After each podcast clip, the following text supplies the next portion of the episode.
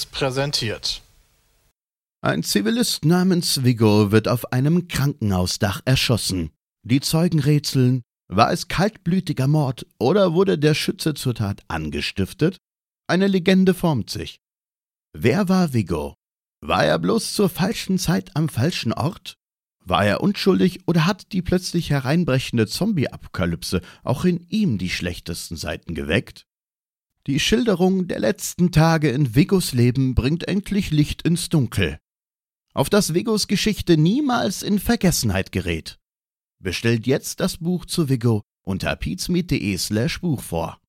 Moin und herzlich willkommen zum Petecast 165. Heute in einer ganz besonderen äh, Auflistung hier an Leuten. Wir haben einmal Sepp und Peter von Pete's Meet. Hallo. Ich bin besonders. Ja. Dann haben wir noch den aufstrebenden Michelin-Stern am YouTube-Himmel, Sturmwaffel. Hallo, ich bin ein Stern. und weil uns sehr oft vorgeworfen wird, dass wir ähm, mit sehr viel Halbwissen um uns werfen und weil es heute sehr viel um Artikel 13 geht, haben wir uns noch Timo Wölken dazu geholt. Hallo Timo. Der hoffentlich auch mit Halbwissen glänzt, ja. Ja. ja. das können wir nachher alles in den Kommentaren nachlesen, was nicht richtig war. Ähm, von gut. daher, Timo, du bist ja für die SPD im EU-Parlament. Ähm, ich glaube, wir sollten auch am Anfang erwähnen, das wissen mittlerweile die meisten, du bist mit Peter befreundet, so aus Transparenzgründen. Ähm, Volle Transparenz bin ich immer dafür. Genau. Daran mangelt es ja gerade so ein bisschen. Ähm, mhm. Magst du uns einfach mal für den Anfang einen Einblick geben, wieso der aktuelle Stand ist? Momentan gibt es ja jeden Tag neue News rund um das Thema ähm, Artikel 13 und Artikel 11.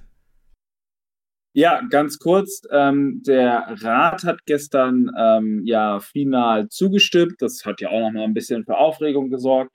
Ähm, jetzt passieren noch drei Dinge. Nächste Woche Dienstag stimmt der Rechtsausschuss im Parlament nochmal ab. Ähm, dann Ende März vermutlich stimmen alle Abgeordneten nochmal ab. Und wenn wir dann den Bericht annehmen, muss der Rat auch nochmal final Ja sagen. Das ist ein bisschen untergegangen. Ähm, also drei Abstimmungen stehen noch an. Das ist ja noch einiges. Ich dachte, es gibt eigentlich nur noch eine Wahl. Ähm, die entscheidende Wahl, also es sind alle Wahlen entscheidend also, jetzt oder reicht es, wenn irgendwie eine abgelehnt wird oder? Okay.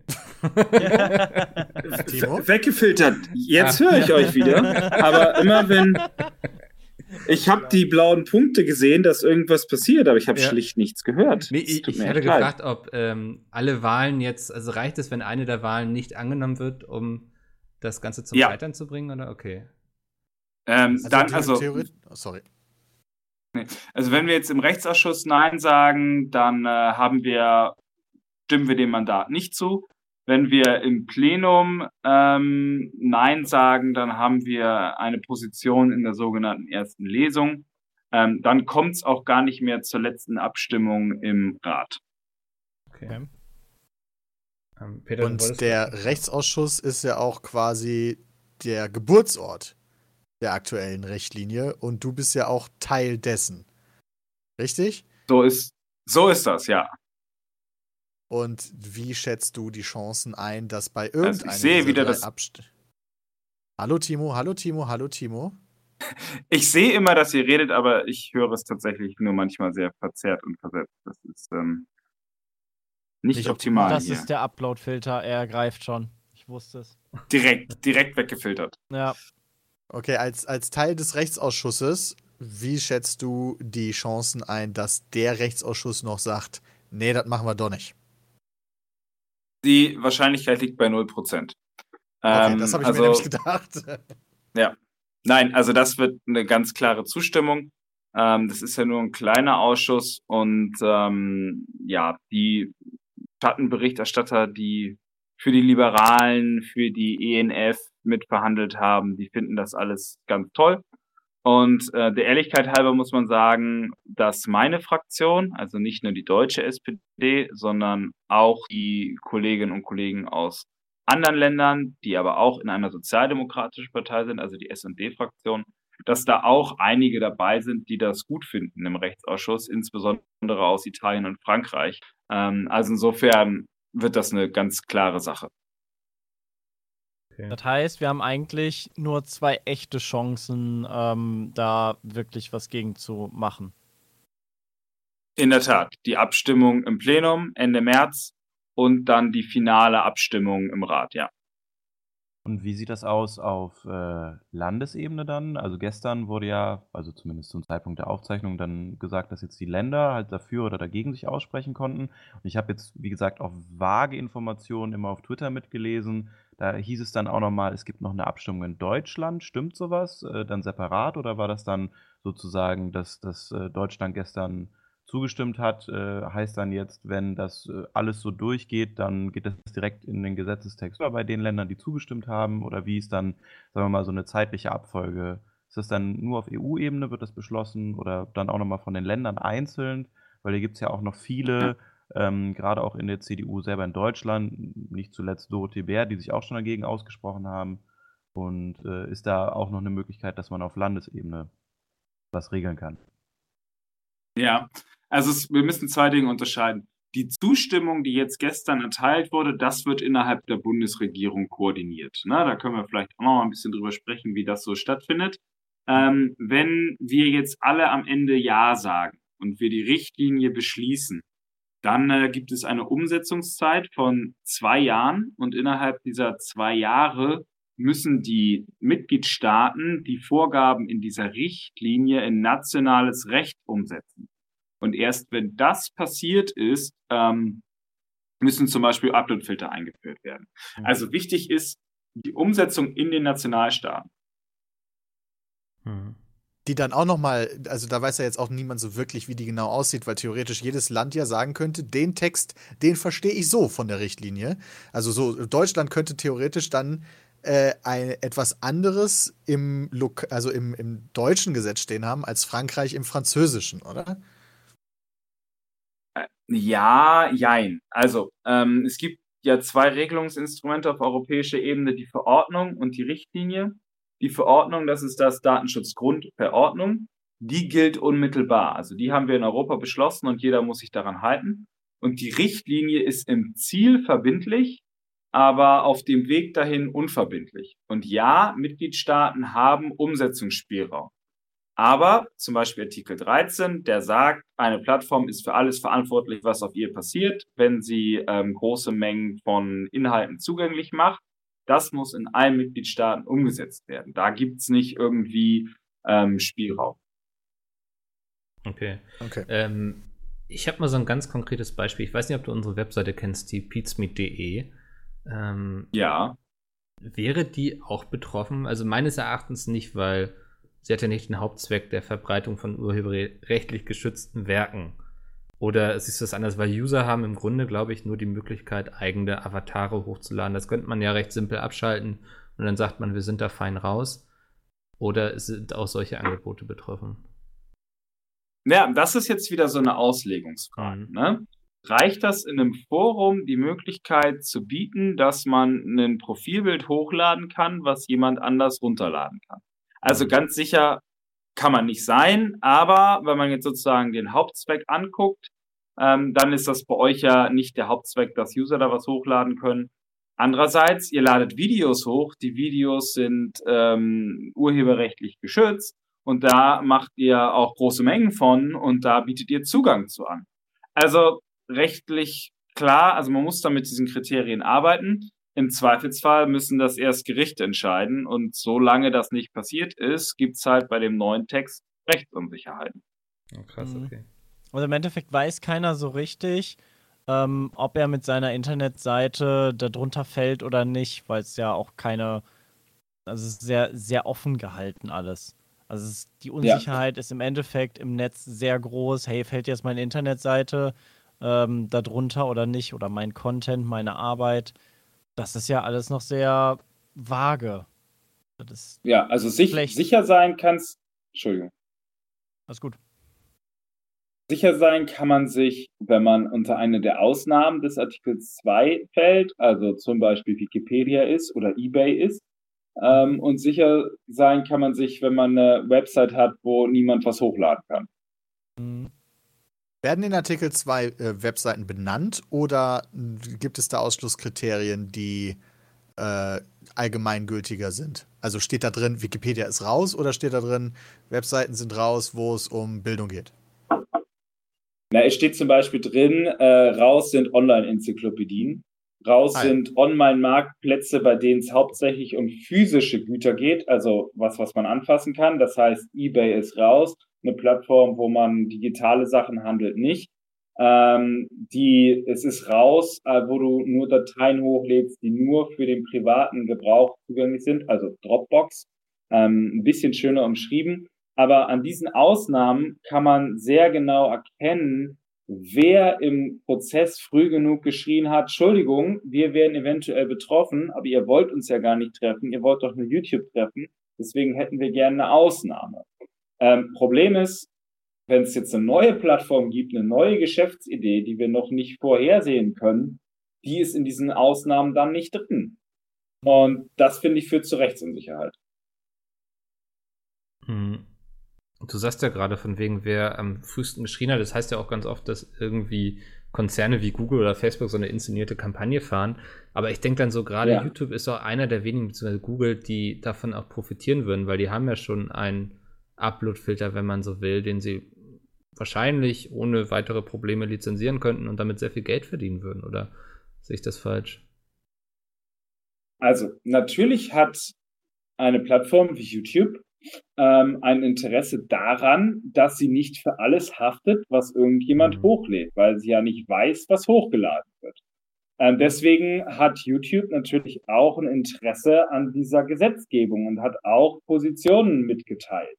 Ähm, das zu leugnen wäre halt ziemlich dumm, ehrlich gesagt. Mhm. Und ähm, was aber, finde ich, ähm, durcheinander geworfen wurde, ist, dass junge Menschen gesagt haben, wir wollen keine Upload-Filter.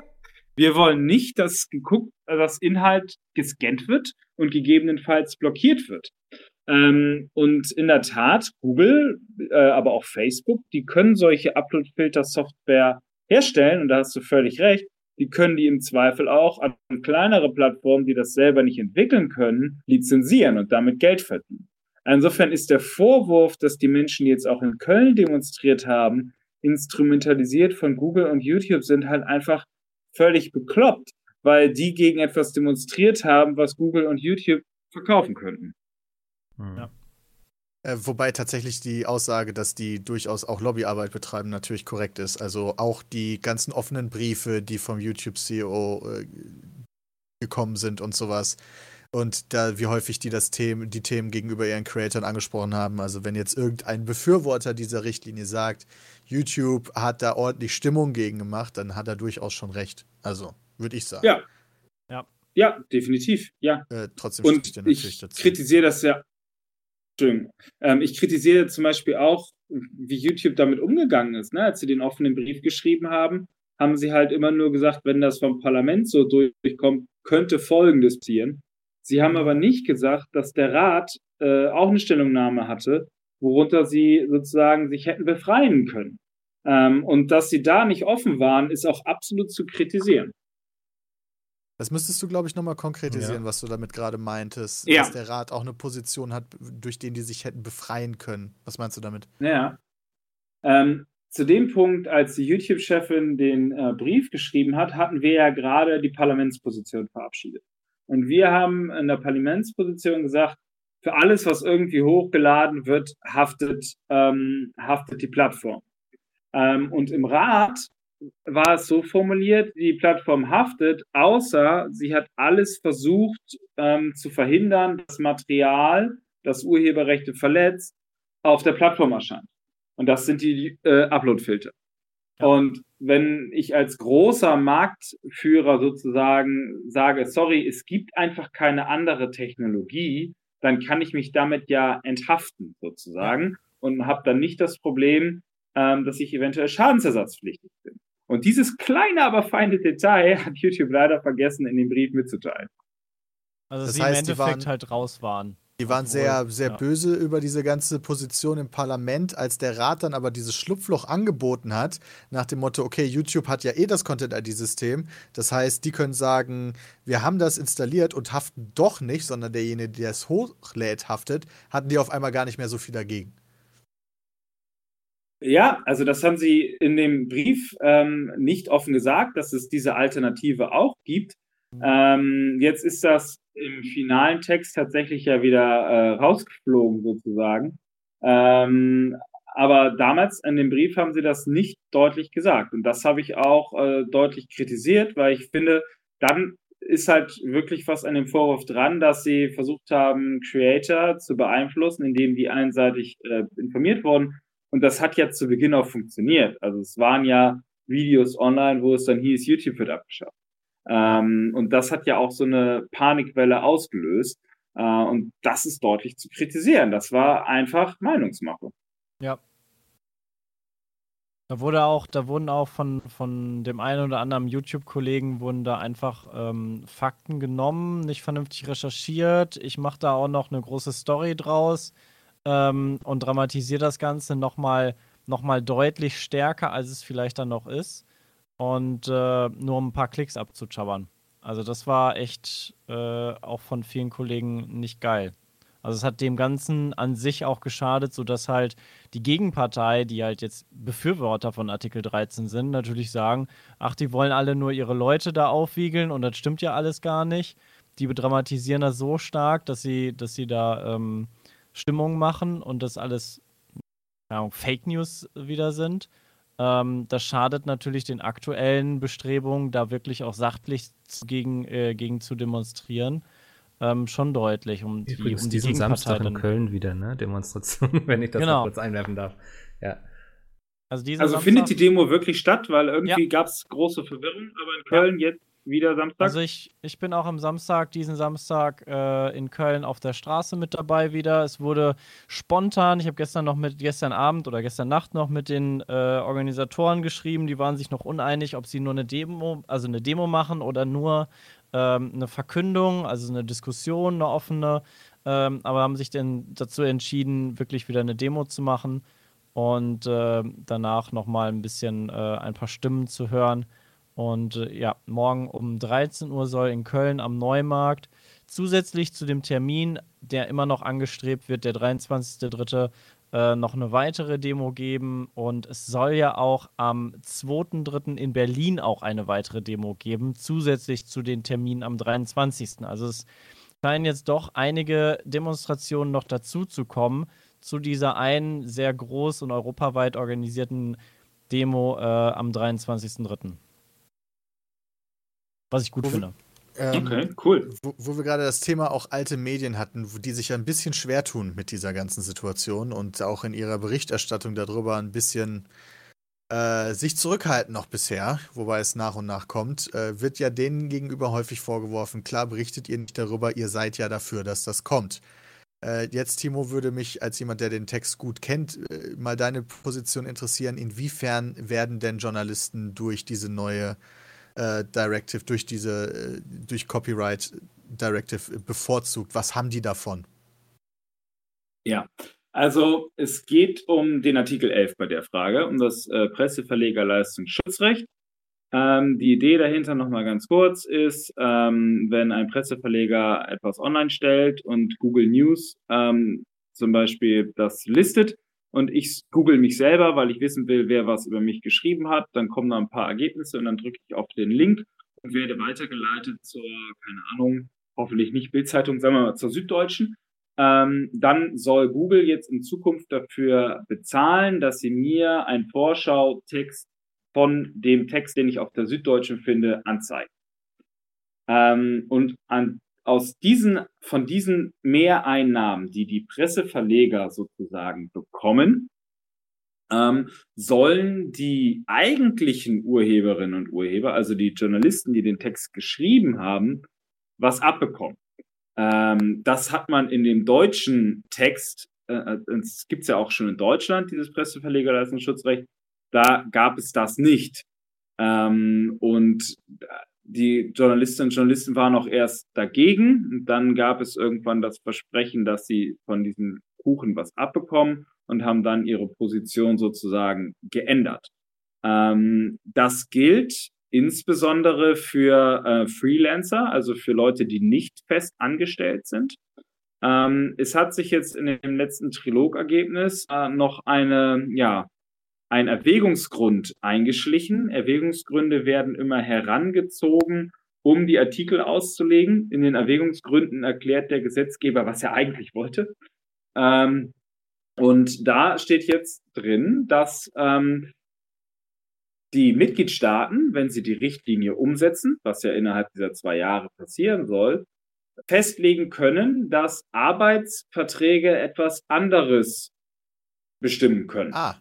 Wow. Das heißt also, bei festangestellten Journalistinnen und Journalisten könnte da also wieder eine Ausnahme werden.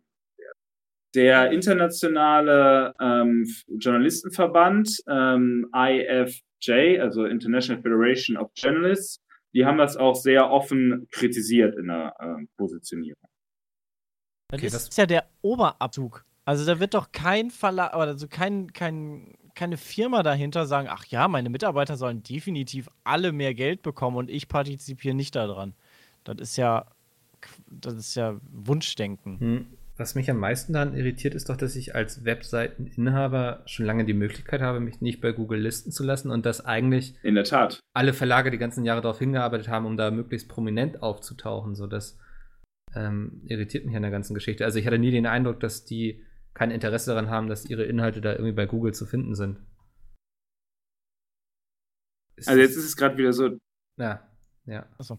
Äh, das, äh, Wir unterhalten das, uns kurz. Freddy, wie geht's dir? Ich höre hier mega gespannt zu, sorry. Ich, ich, ja, ich hoffe, äh, wie, die, wie die Zuhörer auch. Das, ähm, ja, deswegen, also, also ich äh, würde mich schon einmischen. Aber Mikkel, die, die, die wollen halt beides, ne? Die Zeitung. Mhm. Die wollen halt gelistet werden, aber trotzdem dafür Geld bekommen. Ja. Die wollen maximal abcashen. Ähm, Timo, hörst du uns wieder vernünftig? Ich, also ich höre eigentlich immer äh, nur Mickel nicht, habe ich das Gefühl. Ah, okay. ähm, ich sehe dann immer den blauen so Punkt. Allen. So geht's uns allen. okay. ich, ich sehe immer den blauen Punkt, der blinkt ganz nervös, aber ich höre nichts. Aber aus der ja, ich atme manchmal sehr schwer, dann könnte man denken, jeder. also wir haben das ja schon ah. in Deutschland, wie du sagtest. Leistungsschutzrecht. Ja. Es hat nicht funktioniert, ja. ne? Nein, und ähm, die Behauptung ist, das hat nicht funktioniert, weil die Ausnahmen zu groß sind. Im äh, deutschen Gesetz ähm, darf man zum Beispiel die Überschrift benutzen und darf Wörter benutzen, also Text-Snippets. Und äh, die Presseverleger sagen, wegen dieser Ausnahmen funktioniert das nicht. Wenn es die Ausnahmen nicht geben würden, würde Google uns äh, echte Lizenzen abkaufen.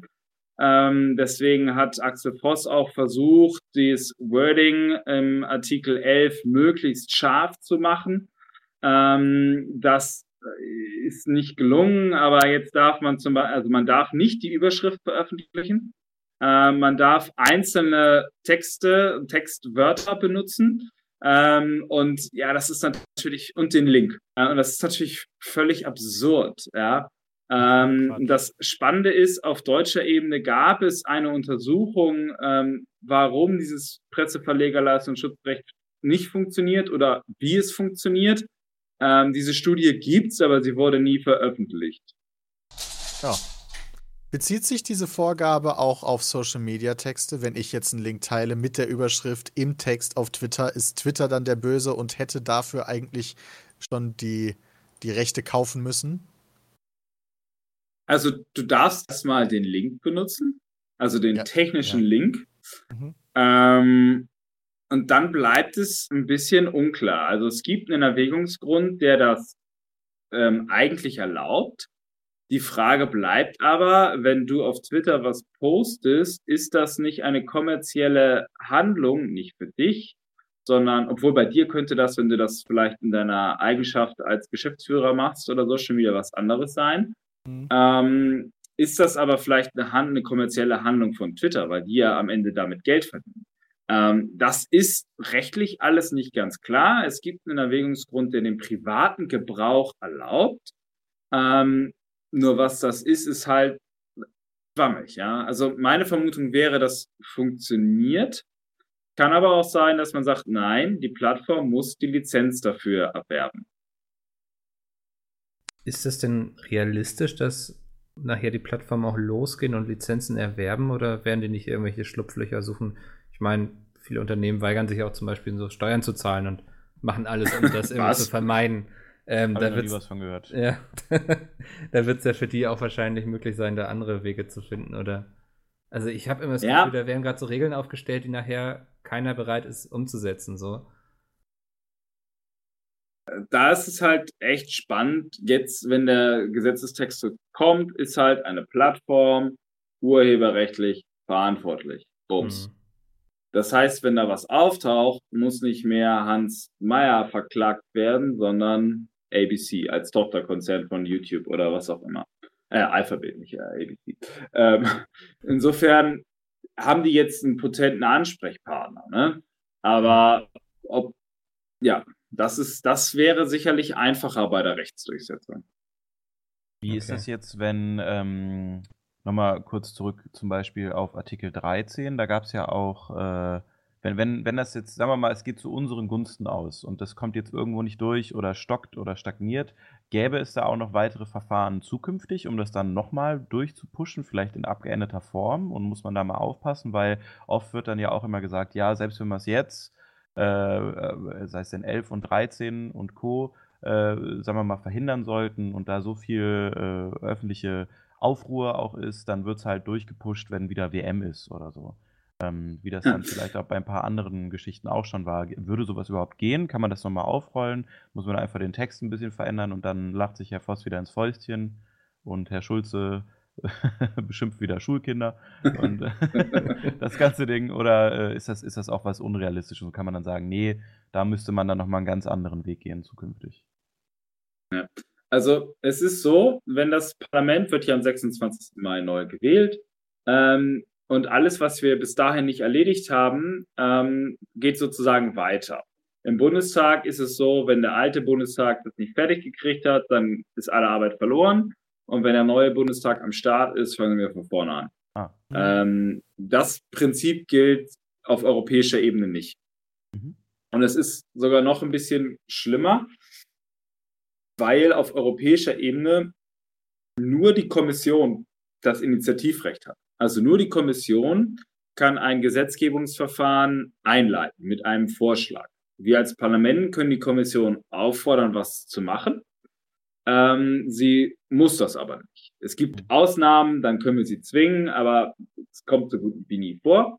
Die Kommission kann sich das dann, also wenn wir einen Bericht schreiben, wir wollen jetzt gerne, dass ihr regelt, dass alle, keine Ahnung, ich gucke gerade auf einen Leuchtturm, dass alle Leuchttürme gelb gestrichen werden, ähm, dann kann die Kommission sagen, ja, cool, machen wir und schlagen das vor, oder sie kann sagen, wir schlagen vor, dass alle grün gestrichen werden. So. Mhm. Ähm, und das ist bei der Urheberrechtslinie echt ein Problem. Falls das jetzt so kommt, hm. dann hat es allein die Kommission ähm, in der Hand zu sagen, also ich meine, das neue Parlament kann ja vielleicht nur noch aus Piratenparteien bestehen und ähm, weil jetzt alle sich über das Urheberrecht aufregen, dann hm. könnte ähm, die, das Parlament nicht sagen, okay, wir machen jetzt äh, ein neues Gesetz dazu, sondern müsste sozusagen die Kommission auffordern, das zu tun. Das ist also eine sehr, sehr wichtige Rolle, die die Kommission da spielt. Das heißt ja. aber, wenn es also wenn's, wenn's kommt, dann können wir nicht neu wählen und sagen dann, okay, wir machen es doch wieder anders, außer die Kommission will das. Aber gesetzt dem Fall, äh, Ende März wird dagegen gestimmt vom Parlament. Wie ist ja. dann die Situation? Kann dann das ja. nächste, also wird dann, ist dann automatisch der Next Step, okay, Rechtsausschuss muss nochmal noch mal verhandeln oder ist dann der Next Step, lassen wir komplett oder? Nee. Nee, also was wir jetzt, in welcher Phase wir sind, jetzt gerade sind, das ist der sogenannte informelle Trilog. Äh, man versucht das Gesetzgebungsverfahren ein bisschen zu beschleunigen. Deswegen verhandeln, verhandelt dieser informelle Trilog auch hinter verschlossenen Türen und mit einer kleinen Besetzung, weil man denkt, dann kann man sich schneller einigen. Ähm, und wenn wir jetzt Ende März im Plenum nochmal Änderungen vornehmen, dann legen wir damit die sogenannte Position in der ersten Lesung fest. Und mit dieser Position aus der ersten Lesung würden wir in den Trilog, also in den offiziellen Trilog gehen.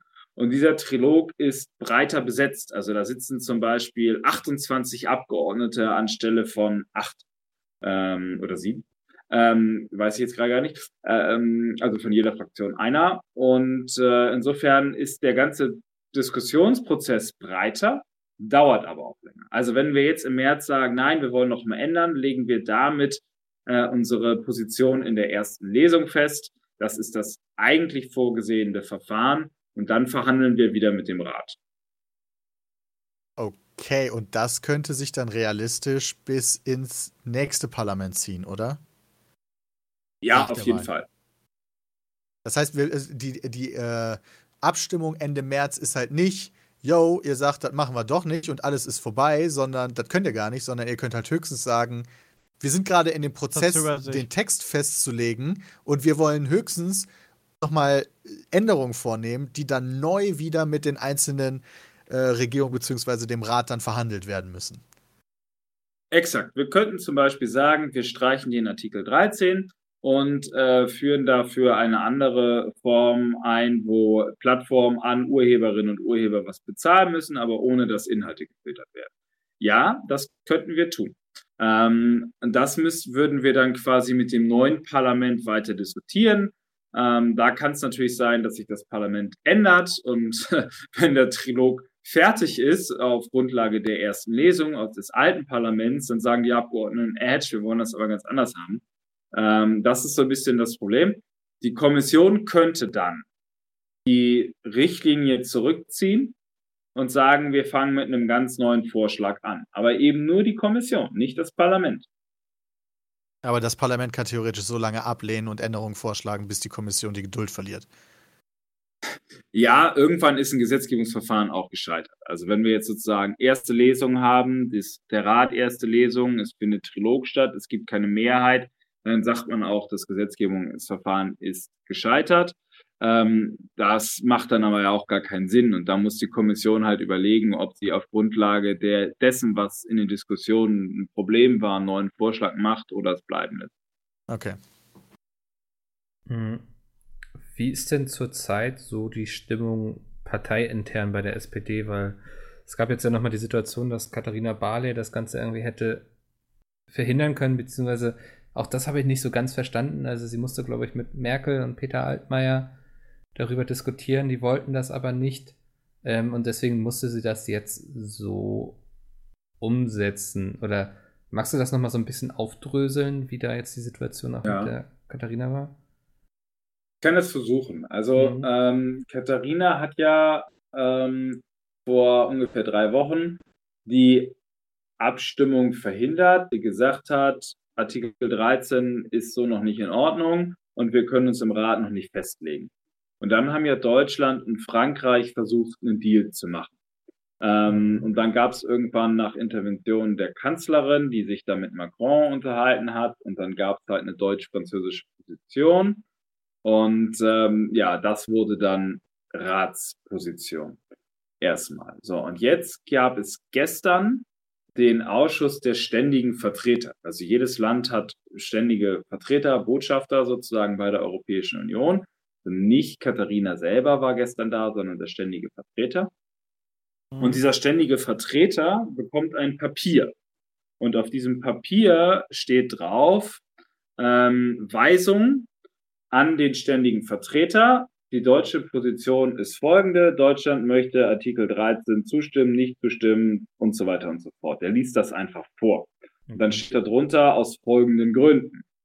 Und da hatte Katharina ähm, vorgestern Abend ihre Weisung an den ständigen Vertreter fertig gemacht und hatte da reingeschrieben, ähm, Deutschland stimmt der Richtlinie, also Deutschland will, dass die Abstimmung nochmal verschoben wird und äh, möchte Artikel 13 nicht zustimmen. Und dann kam Begründung, weil irgendwie mit der jetzigen Form überhaupt niemand mehr so wirklich zufrieden ist und äh, weil auch, und das finde ich wirklich wichtig, in der Zivilgesellschaft sich Protest dreht.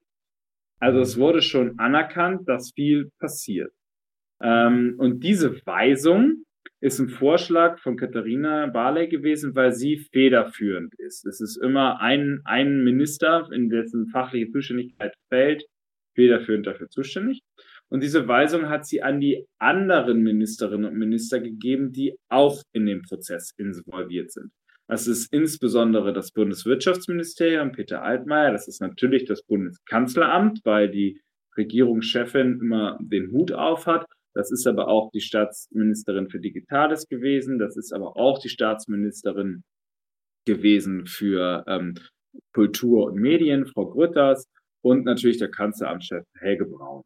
Und ähm, da gab es dann ja relativ schnell die Signale, dass BMWI, also Bundeswirtschaftsministerium und Bundeskanzleramt sagen, nee, das ist jetzt der ausgehandelte Deal mit Frankreich. Wenn wir da ausscheren, geht das alles runter. Wir müssen das jetzt unbedingt haben.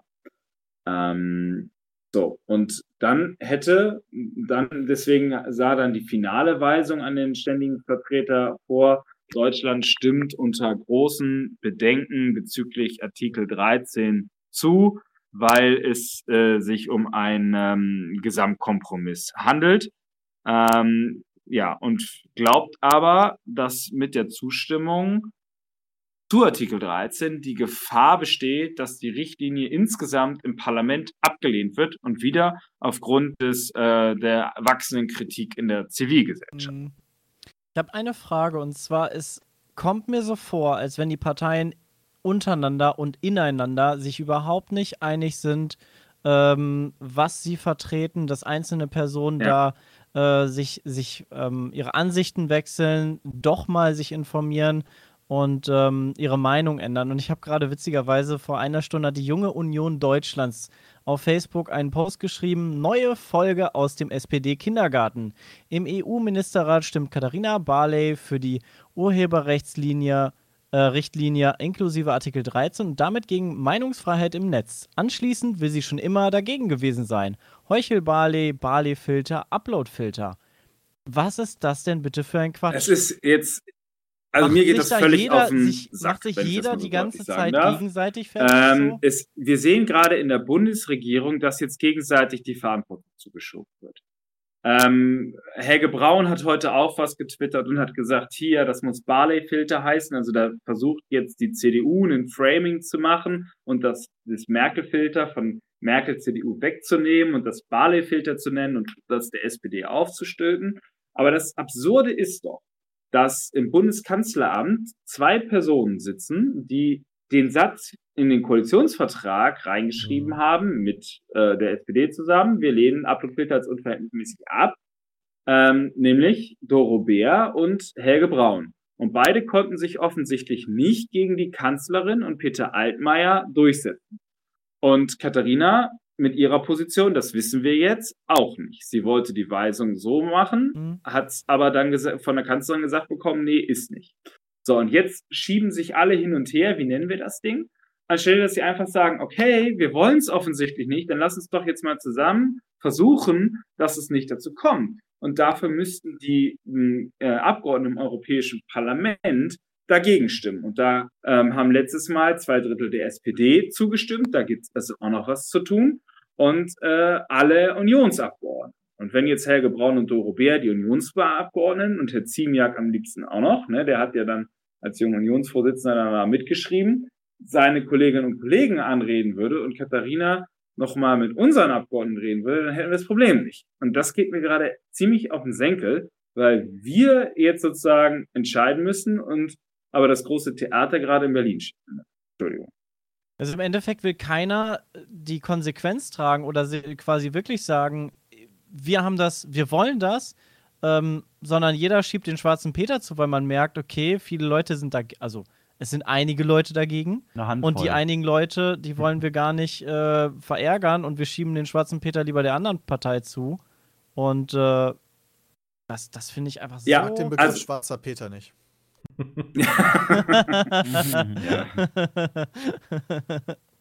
Das ist, das ist, äh, keine Ahnung, das ist so rückgratlos von, von beiden Seiten einfach. Also aus der Politik ja. an sich. Das also, ich meine, es geht natürlich noch beides. Theoretisch können die sich ja ankeifen in Berlin und trotzdem äh, Einfluss nehmen auf die äh, Vertreter ihrer Parteien im Europäischen Parlament. Äh, nur kommt mir das gerade so vor, Timo, als würde das bisher nicht passieren. Richtig? Ja, richtig. Natürlich könnten jetzt alle mal miteinander reden. Äh, das wäre sehr geil, aber man versucht irgendwie ja jetzt viel, viel Energie da sozusagen wird auf, auf Twitter verwandt. Ähm, und vor allen Dingen, was man ja nicht vergessen darf, am Ende muss der Rat, also Deutschland, nochmal zustimmen. Und bis dahin würde ich mal vorschlagen, setzen sich die Bundesregierungsmitglieder mal hin und überlegen, ob sie das tun oder nicht. Und äh, ich würde Ihnen empfehlen, sich an den verdammten Koalitionsvertrag zu halten. Kann nicht sein, dass wir den Koalitionsvertrag immer nur für die CDU brechen. Ähm, also C Koalitionsvertrag lehnt das Instrument Uploadfilter ab. Wir sind uns im Ziel einig, Urheberinnen und Urheber sollen mehr Geld von Plattformen verdienen, die aktiv sind, die ihre Inhalte nutzen. Das ist völlig okay, äh, völlig richtig, aber nicht dafür Uploadfilter einsetzen. Das ist eindeutig festgelegt.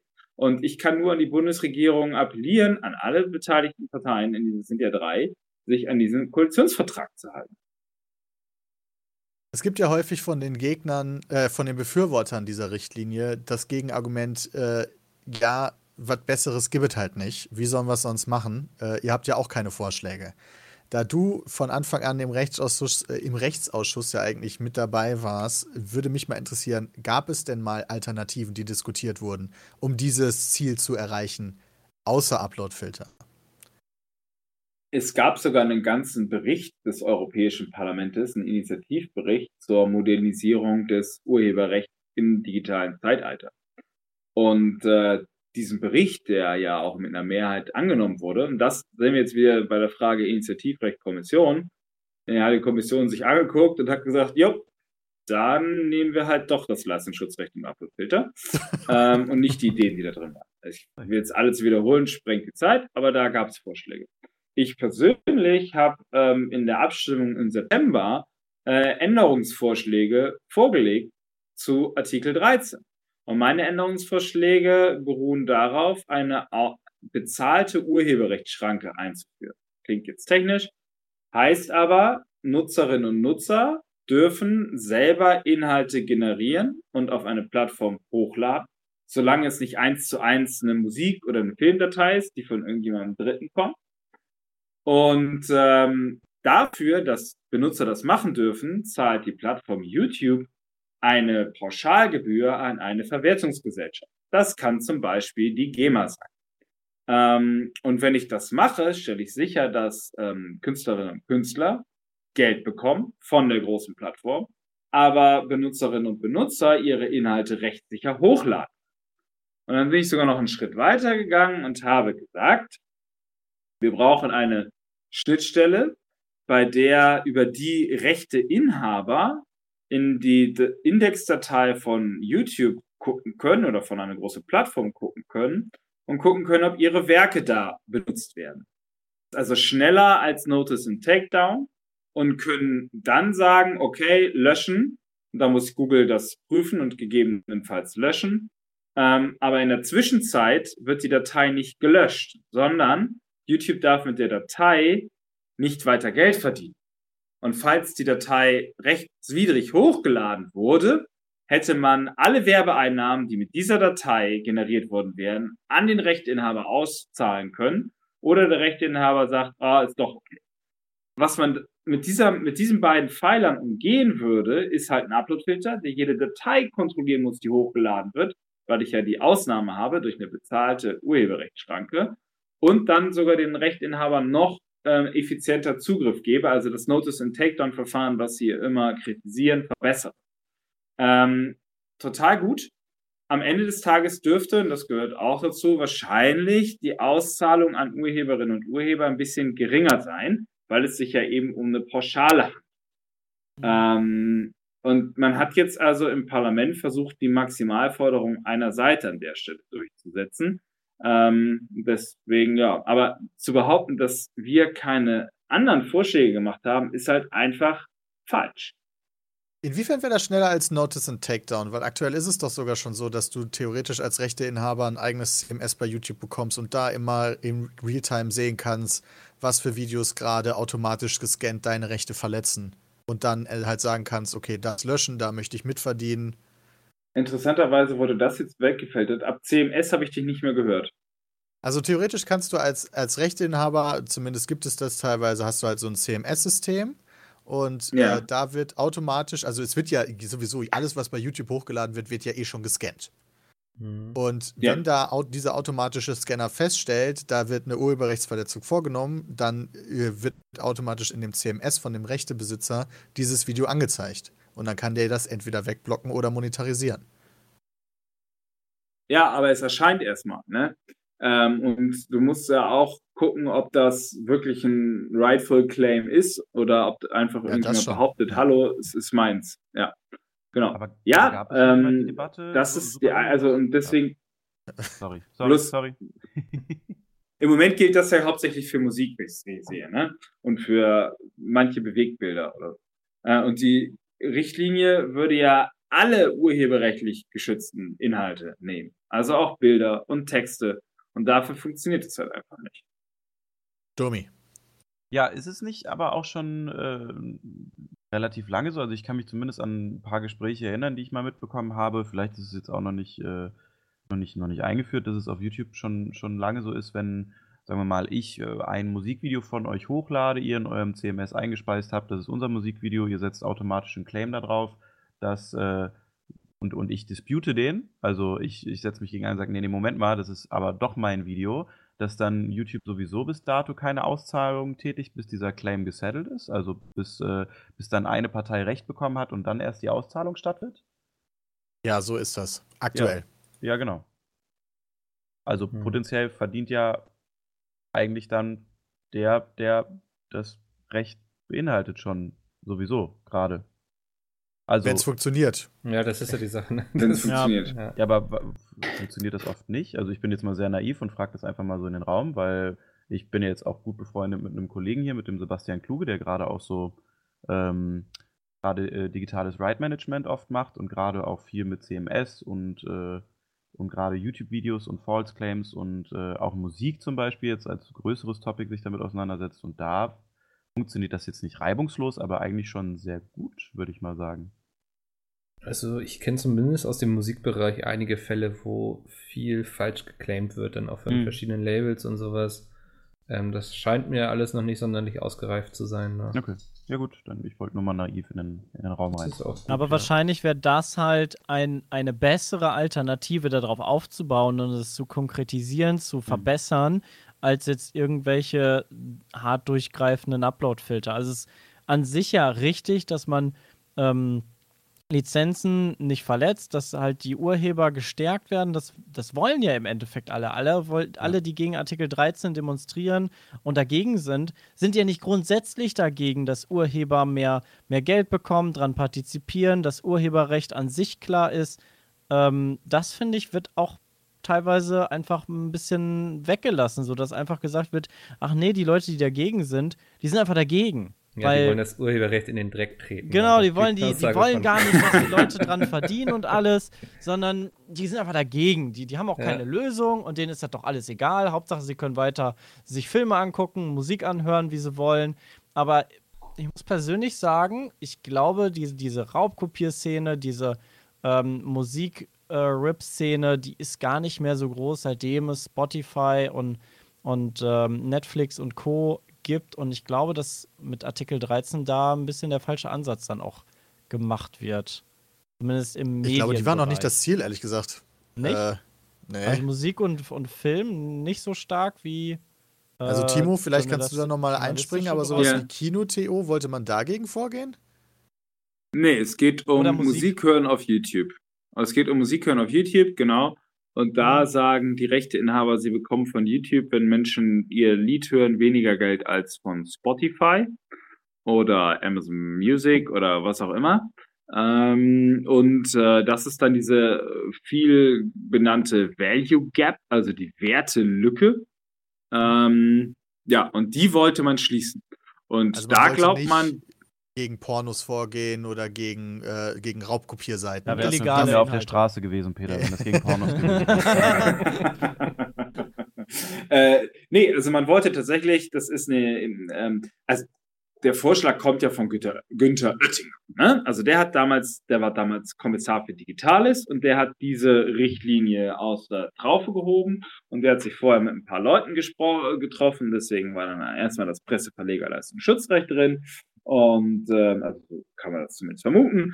Und äh, dann gab es noch was für ähm, Buchverlage und dann gab es noch was für die Musikbranche. Und die Musikbranche hat gesagt, ey, wir verdienen bei Google, bei YouTube weniger Geld ähm, als bei den anderen Plattformen und deswegen muss äh, YouTube mehr zahlen. Und die einzige Lösung, die eingefallen ist, ist zu sagen, YouTube ist für alles verantwortlich, was hochgeladen wird, also brauchen sie eine Lizenz und wenn sie die Lizenz brauchen, dann können wir einen höheren Preis verlangen. Ähm, und deswegen ist ja gar nicht das Ziel der ähm, Rechteinhaber, die wollen ja gar nicht, dass Inhalte nicht erscheinen, sondern sie wollen möglichst viel Geld von YouTube haben. Nur das Ding ist, wenn YouTube sich weigert, die Lizenz abzuschließen, ähm, dann müssen sie ja irgendwie sicherstellen, dass ähm, in, Inhalte ohne Lizenz nicht auf ihrer Homepage erscheinen. Und dafür brauchen sie dann technische Maßnahmen, von denen Axel ja immer behauptet, Uploadfilter steht nicht im Text, Uploadfilter steht nicht im Text. Ja, nur was sollen sie sonst machen? Also, ja. ne, ich, es gibt von Sascha Lobo so ein geiles Beispiel. Wenn ich jemandem vorschreibe, du musst innerhalb von einer Stunde 30 von Berlin nach München kommen, dann kann ich das nur mit dem Flugzeug. So. Ähm, dann kann ich sagen, Flugzeuge stehen nicht im Text, aber ich muss halt das Flugzeug benutzen. Ja. Äh, und ich finde, das ist sehr, sehr einprägsam an der Stelle. Hey, Rakete geht auch, ja. Das erinnert mich so ein bisschen an die guten alten GEMA-Schilder an den äh, YouTube, in den YouTube-Playern. Am Ende wird es darauf hinauslaufen. Ja, wahrscheinlich. Da, geht's, dann geht der Krieg wieder los. Aber macht die GEMA nicht ja. das mit der künstlichen Intelligenz? Und dann ja, ja oh Gott, ey, hör mir auf, ey, da habe ich auch gedacht. Mensch. Hallo. Timo, bevor du gehst, ganz kurz. Ne? Ja, wir, also ja, wir haben ja, ja, einerseits natürlich die Chance, auf die Straße zu gehen, dagegen zu protestieren und so weiter und so fort. Ich denke mal, die Wahlen dieses Jahr werden trotzdem sehr relevant. Ich glaube nicht, also ich weiß nicht, ob jeder weiß, wie die funktionieren. Beispiel. Wenn ich jetzt irgendein äh, jemanden im Parlament toll finde, kann ich die Person direkt wählen oder geht das nicht? Das geht in Deutschland nicht. Ähm, bedauerlicherweise kann man in Deutschland nur eine Liste wählen. Wir haben auch nur eine Stimme. Ähm, und ähm, wenn du eine bundesweite Liste hast, wie das alle Parteien haben, die mir gerade einfallen, bis auf die äh, Union, ähm, weil die ja nur die CSU in Bayern haben und den, den Rest in CDU, ähm, die haben Landeslisten, dann steht bei allen Parteien, die ähm, eine Bundesliste haben, auch nur die ersten zehn Namen äh, auf, der, auf der Liste, auf dem Wahlzettel. Da ich auf Platz 12 bin, kann man mich zum Beispiel auch nicht mal auf dem Wahlzettel sehen. Ähm, aber man kann nur eine Partei wählen. Ähm, in anderen Ländern gibt es Vorzugsstimmen. Da kann man auf der Liste noch einen anderen Namen einkreuzen oder einen Namen reinschreiben. Und dann kann man sozusagen von hinten nach vorne überholen und jemanden direkt auswählen. Das geht bei uns nicht. Es gibt nur eine Stimme, ein Kreuz. Okay. Macht es wahrscheinlich nicht leichter für die Leute, aber trotzdem gut zu wissen. Mhm. Ja. Ja, was kann man ja, jetzt im Endeffekt ja, tun? Was, was, kann man am besten tun? So als, als also, vielleicht Abschlussstatement. Ja, ähm, ich glaube, es ist weiter wichtig, die äh, deutschen Abgeordneten insbesondere zu überzeugen, äh, dieses Mal äh, gegen die Uploadfilter zu stimmen. Äh, wenn jemand dir dann sagt, hallo, dadurch verhindern wir den gesamten Prozess und da sind auch total viele gute Sachen drin, was durchaus stimmt für Urheberinnen und Urheber auch, ähm, dann sollte man die darauf hinweisen, dass das Parlament ja die Möglichkeit hat, nochmal Änderungen vorzunehmen und ähm, Artikel 11 zum Beispiel, Artikel 13 zu ändern oder zu streichen und den Rest anzunehmen. Das wäre, glaube ich, wichtig. Ich bin mir nicht bewusst, ob das wirklich immer allen bewusst ist. Ähm, und insofern äh, weiter ähm, Kontakt suchen, vielleicht gerne mal einen Brief schreiben, damit das nicht alles von einer Gmail-Adresse ist. Und ähm, vor allen Dingen, glaube ich, zur Demo gehen. Ja, also wirklich auf die Straße gehen wird eines der wichtigsten Instrumente sein, um wirklich Anerkennung und äh, Visualität auch zu bekommen bei den Politikern. Also, weil, ja. Ja, ja. Okay, gut, cool. danke dir, Timo. Vielen Dank. Ja, äh, ich, ich danke euch für die Runde. Äh, entschuldige mich nochmal für die technischen Störungen hier. Alles gut. Ähm, aber gut, ich, ich lerne dazu. Ja. Sehr gut. Dankeschön, Timo. Alles klar, euch noch viel Spaß. Ciao. Ciao. Danke. Tschüss. Tschüss. So. Sehr Domicke. gut. Das ähm, war es mit Politik für heute, würde ich sagen, oder?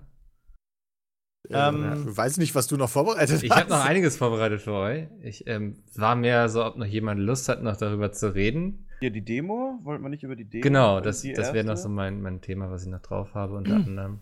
Ja. Weil da war ja der Sepp auch. Und da war ja, ja auch da habt ihr euch getroffen, ne? Also Stummi und ich, wir waren schon mal da. Also genau. wir waren live vor Ort in Köln, war letztes Wochenende. Boah, das ist krass, ja, das war letztes Woche. Wochenende. Mhm. Am 16.02. war in Köln die erste, ähm, naja, größere Demo, würde ich sagen. Zumindest die ich mitbekommen habe. Ähm, und äh, dort haben ein paar Leute das spontan zwei Tage vorher ähm, organisiert, ausgeschrieben und dann ging es sehr viral im Internet, weil halt dort gerade der Frust ja sehr tief saß, ähm, weil halt Artikel 13 weiter durchgewunken wurde, alles irgendwie ähm, sehr unwirklich für, für einen geschienen hat und, und alle dachten, boah, scheiße, jetzt äh, müssen wir aber mal endlich was tun, weil langsam wird es wirklich eng und scheint wohl keiner zu hören. Es scheint wohl keiner so richtig, ähm, naja, länger darüber nachzudenken, was sie damit anrichten.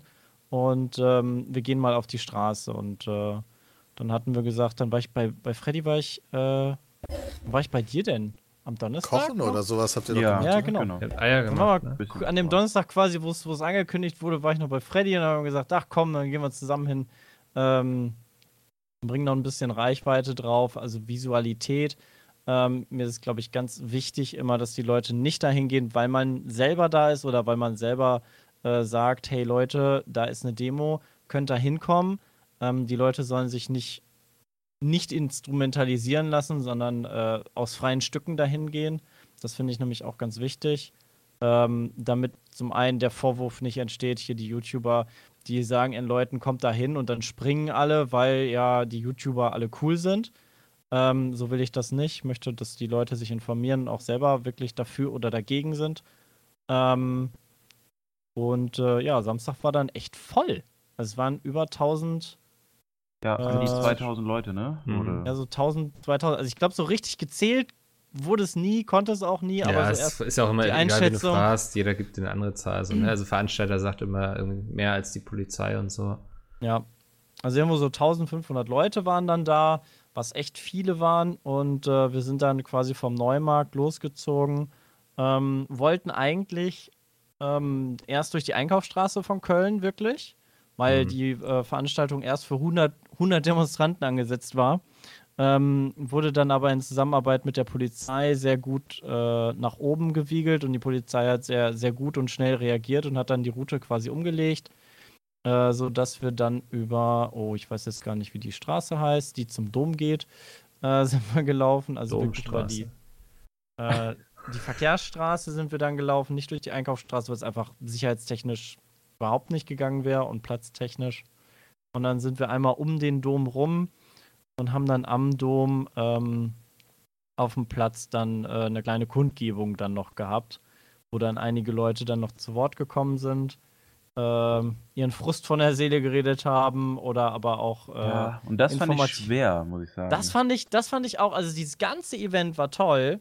Ja. Aber es gab halt so den ein oder anderen Redner, weil jeder durfte reden. Ja, und das und ist auch meine Angst so zum kommenden Wochenende, muss ich sagen. Wenn jetzt am Samstag wieder ist ja der gleiche Veranstalter, der dahinter steht. Und ich mhm. glaube auch, es ist jetzt also irgendwie vor vier Stunden jetzt gepostet worden und das ist jetzt mhm. schon wieder in zwei Tagen. Und es ist natürlich gut, dass es passiert. Und ich denke, ich werde da auch vor Ort sein und auch nochmal mitgehen.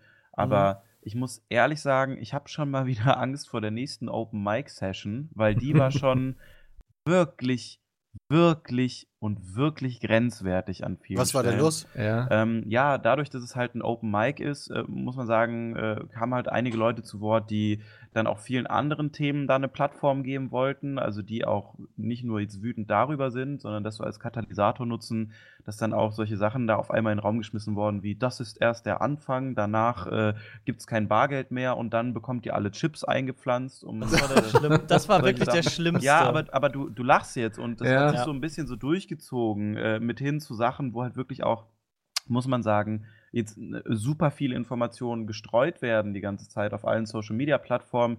Jeder YouTuber ist so sehr, also inklusive meiner selbst möchte ich sagen, schon passabel informiert, aber auch wenn dann nur sehr halbherzig, wenn es mal ein bisschen tiefer geht oder man probiert eine Debatte zu führen. Deswegen habe ich auch gerade ein bisschen mehr zugehört, anstatt mich einzubringen, um einfach ein bisschen mehr zu lernen. Mhm. Ähm, und dementsprechend teilen aber viele unserer werten Kollegen dann auch ihr Wissen und es kommt dann auch aus eher einem Ort nicht von Wissen, sondern von äh, Hass, äh, Politik, äh, So, und, und da habe ich das Gefühl gehabt, dass viele junge Leute sich davon haben ein bisschen anstecken lassen ja. und äh, dann einfach sehr, sehr gegrölt haben und auch nicht ganz wussten, ähm, äh, wohin sie denn dann eigentlich wollten am Ende und dann einfach so ein Mikrofon vors Gesicht gehalten bekommen haben.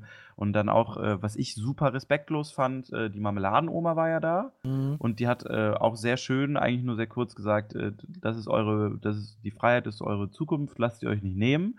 Ähm, das war so ihr Statement dazu und dann kamen viele äh, nach vorne, die dann immer wieder gesagt haben, die alten Leute, die dürfen nicht über irgendwas entscheiden. Und sie saß halt direkt immer neben denen. Und ich ja. dachte mir so, ey Leute, das ist so mega respektlos, dass gerade die, über die ihr euch am meisten freut hier, die Marmeladenoma, die sich so einsetzt, als wirklich höchstwahrscheinlich älteste Person auf dem Platz da, ähm, dann immer wieder irgendwie auch mit in den Satz gepackt wird, weil die, weil die Leute das nicht verstanden haben dass die ja auch probiert mit, mitzuhelfen und gerade eben so eine ältere Person ist oder auch viele Eltern, die mitgekommen sind, die, äh, die, die auch probieren, da äh, da mal gegenzulenken. Und dann, dann war da so eine allgemeine Stimmung gegen alles Ü30 ist echt schlimm.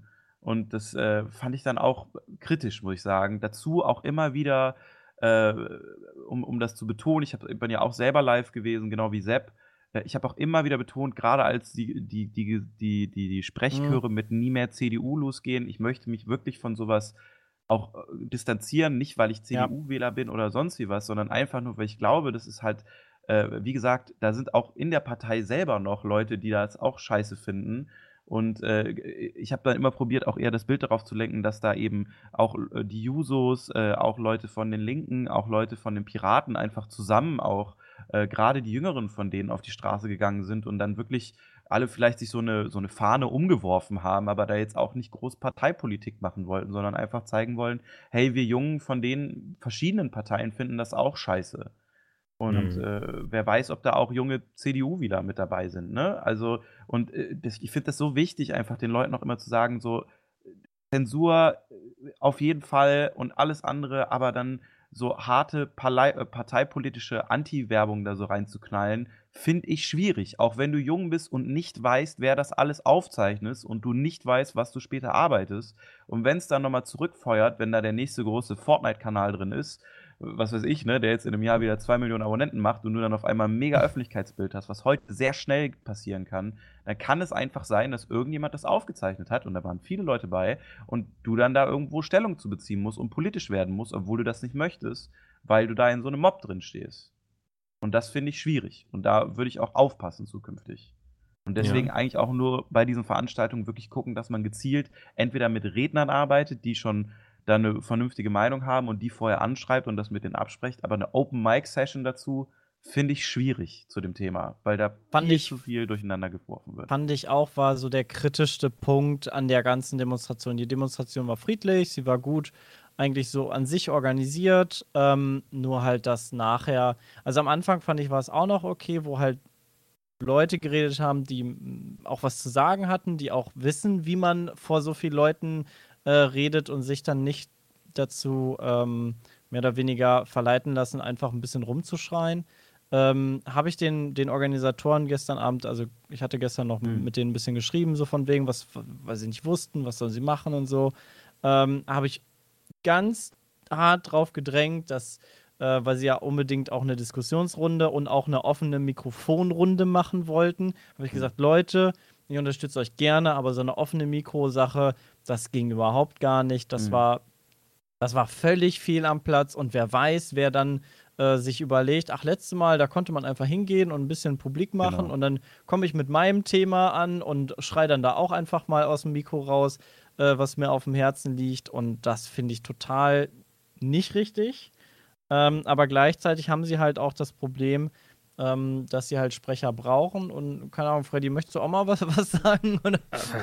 Also ich, ich, ich muss sagen, ich bin, ich bin gerne dabei. Ich habe das auch mhm. vor Ort gesagt. Also mich hat das jetzt das letzte Mal dazu bewegt, auch alles an, äh, an Interviewanfragen, die danach auf, mhm. auf YouTuber zukamen, vielleicht auch mit mehr Reichweite, bestimmt genau mhm. wie bei mhm. dir.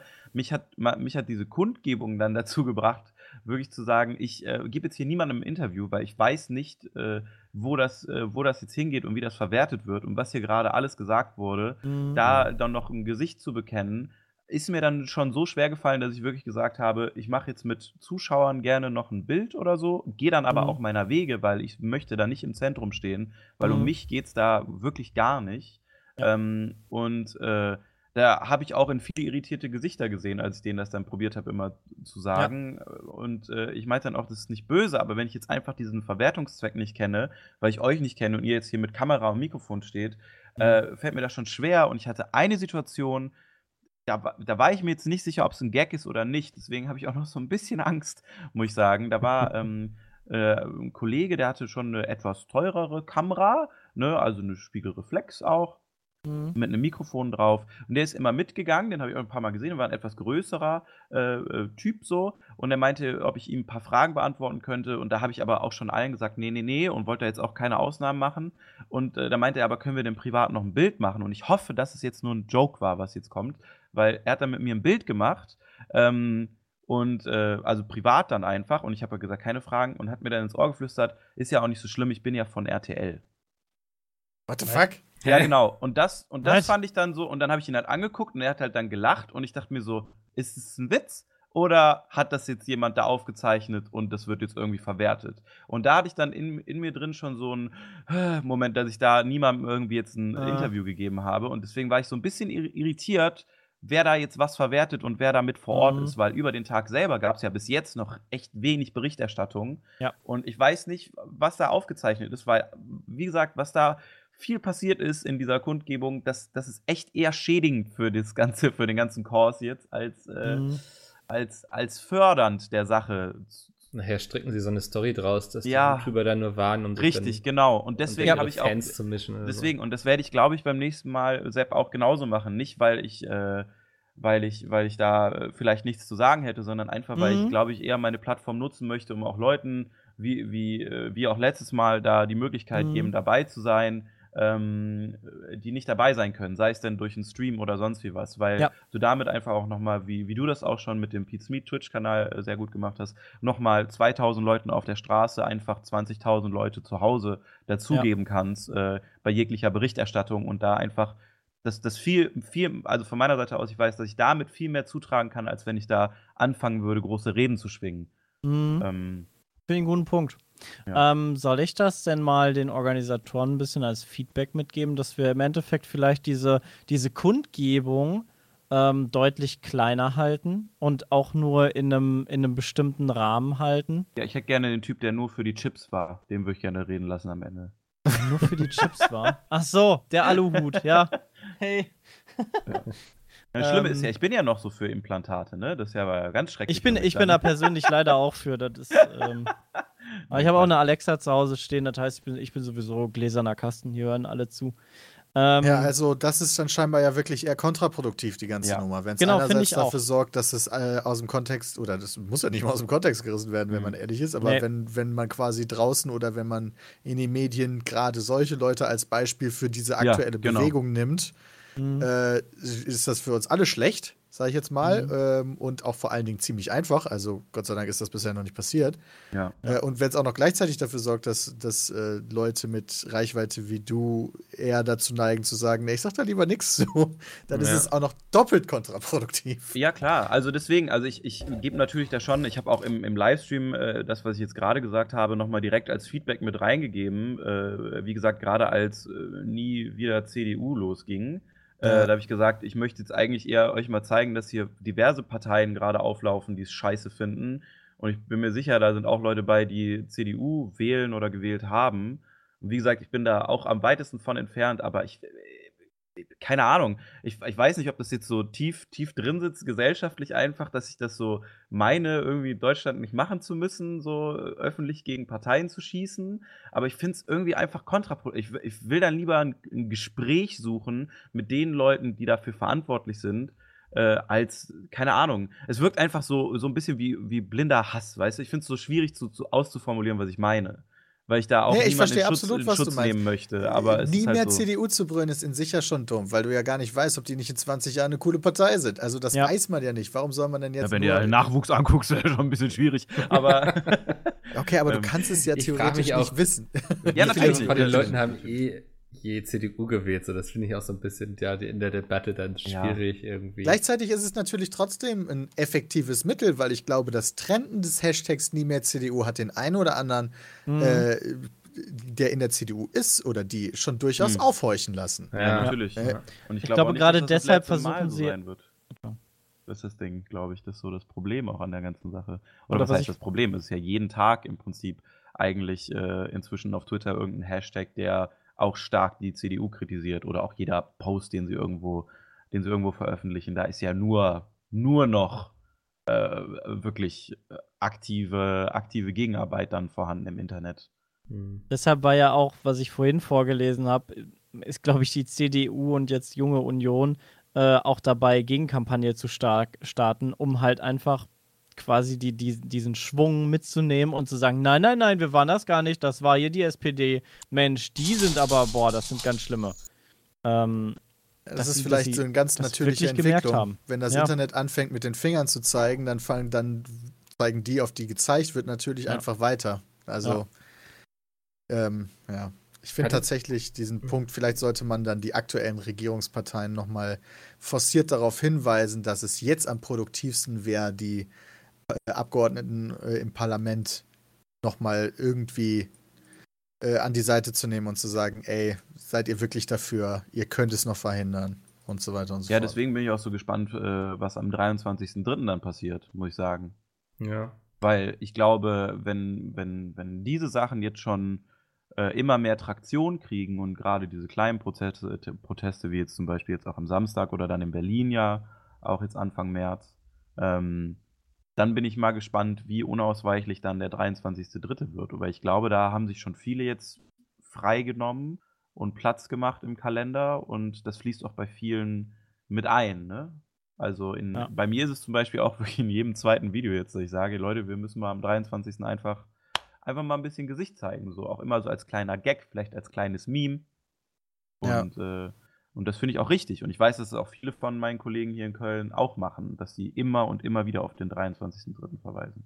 Ja, der ist ein geflügeltes Wort mittlerweile schon, dieses Ding. 23.03. Ja. Da weiß mittlerweile echt fast jeder Bescheid. Also ich glaube, das wären große Proteste. Ich hoffe es mir. Ja. Und hoffentlich hat es keinen Open Mic. nee, auf jeden Fall nicht.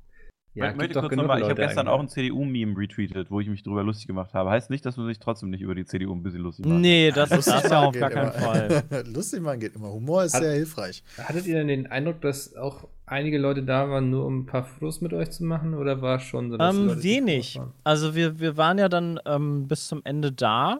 Ähm, dann sind viele gegangen und ich würde jetzt so sagen 50 Leute, also ich habe, glaube ich, so 20 Fotos gemacht und ich glaube, da standen dann noch so 50 weitere oder so.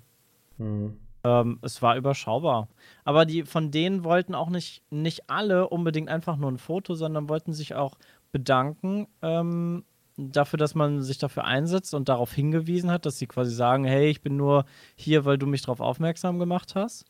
Ähm, Dankeschön dafür sonst hätte ich es verpasst. Ähm, oder aber auch einfach darüber diskutieren, also selber mal darüber zu reden, was ist denn Artikel 13, finde ich das scheiße oder ähm, solche Sachen. Also es waren gar nicht so, ähm, war gar nicht wie ein Fan-Treffen, das wollten wir ja auch gar nicht. Wir haben von vornherein gesagt, es gibt keine Fotos. Ja. Ähm, wir, wir wollen gar nicht groß mit euch interagieren. Wir, wir ziehen hier einfach mit. Wir nehmen teil an der Demo und ihr hoffentlich einfach auch nur. Und äh, das hat auch eigentlich echt gut geklappt. Also es waren gar nicht so viele, die uns, also wir sind auch in der Masse mitgelaufen und äh, wurden da gar nicht irgendwie, keine Ahnung, bedrängt oder ständig angequatscht oder weiß ich was. Also es hat echt gut geklappt. Okay. Alles klar. Ähm, dann würde ich das jetzt mal dicht machen, das Thema, und mich einem neuen widmen. Es geht wieder um YouTube. Ähm, und zwar um einen drohenden Werbeboykott auf YouTube. Ein neuer drohender Werbeboykott. Wir werden oh. wieder alle kein Geld verdienen. Ja, so eine Scheiße, ey. Ich will es schon gar nicht retweeten aus persönlichen Gründen. Ja. Und fühle mich schlecht deswegen. Ja. Äh, es ist nämlich ein neuer Skandal auf YouTube. Es gibt auf YouTube viele Videos von, ähm, wo kleine Kinder zu sehen sind, zum Beispiel in Badeklamotten und sowas. Und da hat jetzt mhm. ein YouTuber darauf aufmerksam gemacht, dass sich in den Kommentaren da doch zahlreiche Pädophile tummeln und austauschen und ähm, Timestamps posten, wo denn besonders an, also in Anführungsstrichen interessante Szenen zu sehen sind. Ähm, darauf Danke. sind jetzt wiederum die Firmen aufmerksam geworden, deren Werbung da zu sehen ist. Ähm, ich glaube, das war unter anderem auch Epic Games, jetzt ganz aktuell, Nestle, Disney. Und ähm, die wollen keine Werbung mehr jetzt auf YouTube schalten. Also, was, was machen wir als nächstes jetzt? Fulltime Twitch oder? Ja, scheiße, ne? Also, ja. das äh, zeigt mal wieder, wie gut YouTube überhaupt automatisch mit diesen ganzen Sachen umgehen kann. Ne? Also, die, wenn YouTube an etwas sitzt, dann ist es mit Sicherheit daran, YouTube so werbefreundlich wie möglich zu machen. Denn das ja. ist Income. Das ist das Wichtigste für die. Die wollen diese Skandale sowas von verhindern, vor allen Dingen seit dem letzten großen, weil sie gemerkt haben, was für ein riesiger Impact das ist, was passiert, wenn viele Werbekunden abspringen und nicht mehr bereit sind, Werbung zu schalten, kein Geld mehr in die Kasse spüren. Und trotzdem kriegen sie es nicht hin. Da ist der nächste Skandal, da ist es wieder, dass die Plattform missbraucht wird für irgendeinen Scheiß in dem Fall jetzt Kinder äh, oder Pädophilen treffen, sage ich jetzt mal. Aber gab es da nicht schon vor Ewigkeiten mal ein Video zu? Ich suche es gerade die ganze Zeit. Ich kann mich ich erinnern, glaube, das wirklich vor zwei Jahren schon oder drei Jahren. Nicht das, was du meinst, so dass da so Videos von ISIS und rechten Verschwörungstheoretikern und so, dass da Werbung läuft. Ich glaube, das war der erste, also der letzte das war der, Skandal. Das war der letzte Skandal, ja genau. Ja. Das war, dass das vor einem Enthauptungsvideo Werbung genau. von, keine Ahnung, mhm. Fiat oder so geschaltet wurde. Mhm. Das war mördermäßig super. Ähm, also. Aber äh, nee, aber, aber gerade gerade dieses Ding mit den äh, mit diesem pädophilen Ring, da gab es vor vor wirklich oh, ein zwei Jahren. Ich probiere gerade rauszufinden, bei mir es war. Es war ein amerikanischer YouTuber, der hat da so krass Recherche reingesteckt. Das war mega gruselig, ist aber in diese Foren mit rein. Ähm, okay. Also es war wirklich schon so eine Kurzdoku und hat dann auch diesen Slang äh, äh, äh, so chiffriert, wie sie, wie sie sich unterhalten, weil meistens unter diesen Videos mit den Kindern immer äh, die, die irgendeine, irgendeine spezielle Wortart oder Wortlaute gewählt haben, um Sachen zu umschreiben. Ähm, und das war mega gruselig und das gibt es auch schon seit Jahren. Das ist auch total, total durch die Decke gegangen. Aber das war noch vor dieser ersten Adpocalypse, sagt man ja. Hm. Also die Werbe, Werbeapokalypse im Deutschen. Wow. Und äh, das gab es schon mal, das Thema. Und ähm, da wurde nämlich nichts gemacht. Das, deswegen, also das gab es schon mal, vor einer ganzen Weile. Krass, okay. Interessant. Dann wurde das damals wohl von YouTube einfach, äh, ja, gut, fällt uns jetzt ja, auch was Gutes die gegen ein. Ne? Ja. so, ja, ja. Ist ja, solange es uns kein Geld kostet, ist ja nicht schlimm. Mhm. Aber ich habe genau dieses Thema, ich lasse mich nicht lügen, vor vier Tagen als absolutes Top-Thema bei Reddit gesehen. Das war Maximum upvoted und dann hat es wahrscheinlich mhm. die Runden diesmal gemacht. Diesmal wissen Werbekunden auch, was YouTube ist. Ja, und können dann eins und eins zusammenzählen und sagen: Moment mal, das ist doch die Plattform, wo wir letztes Jahr so und so viel Geld für ausgegeben haben. Nee, nee, nee, Pädophile nicht gut, Geld weg. Also mal gucken, wie YouTube diesmal dann reagiert. Interessant, dass es das schon mal gab, wirklich. Ja, ich frage mich dann auch vor allem, ob sowas dann auch mal irgendwann reicht, um so einen Giganten wie YouTube dann auch so ein bisschen in die Knie zu zwingen, ne? Ich glaube nicht. Ich glaube auch nicht. Ich glaube Ich weiß nicht, aber genau das hätte ich über Facebook vor drei Jahren wahrscheinlich auch gesagt, dass Facebook wird immer Facebook bleiben. Facebook nicht immer Facebook noch die zweit- oder drittrelevanteste Marke der Welt. Ja. Aber, aber nicht bei jungen Menschen, oder? Also dann wichtig am Aktienmarkt ab, in den Staaten inzwischen. Du das hast halt, du hast bei Facebook mehr das Problem, dass sie halt selber durch Entscheidungen auf ihrer Plattform ähm, sich für den Nutzer viel uninteressanter gemacht haben, aber dafür halt für die Firmen. Also für Firmen ist Facebook halt die Plattform, was Social Media angeht, weil du da ganz konkret ähm, zielorientiert Marketing betreiben kannst.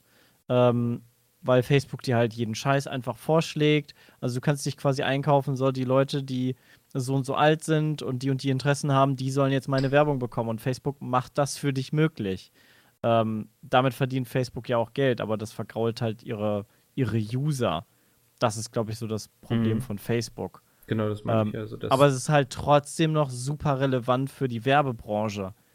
Ähm, weil halt doch noch ein paar ältere Leute da ein bisschen aktiver sind. Da sind sie wieder die Alten. Wahrscheinlich ja, ist die Marmeladenoma auch noch auf Facebook. Ja, also ich finde ich es schwierig. Ähm, man muss teilweise auch kategorisieren, in meinen Augen, ähm, weil einfach es so viele Menschen gibt. Also man kann auch sagen, die Leute, die im Internet viel machen und die Leute, die im Internet nicht viel machen. Da kategorisierst du ja auch immer.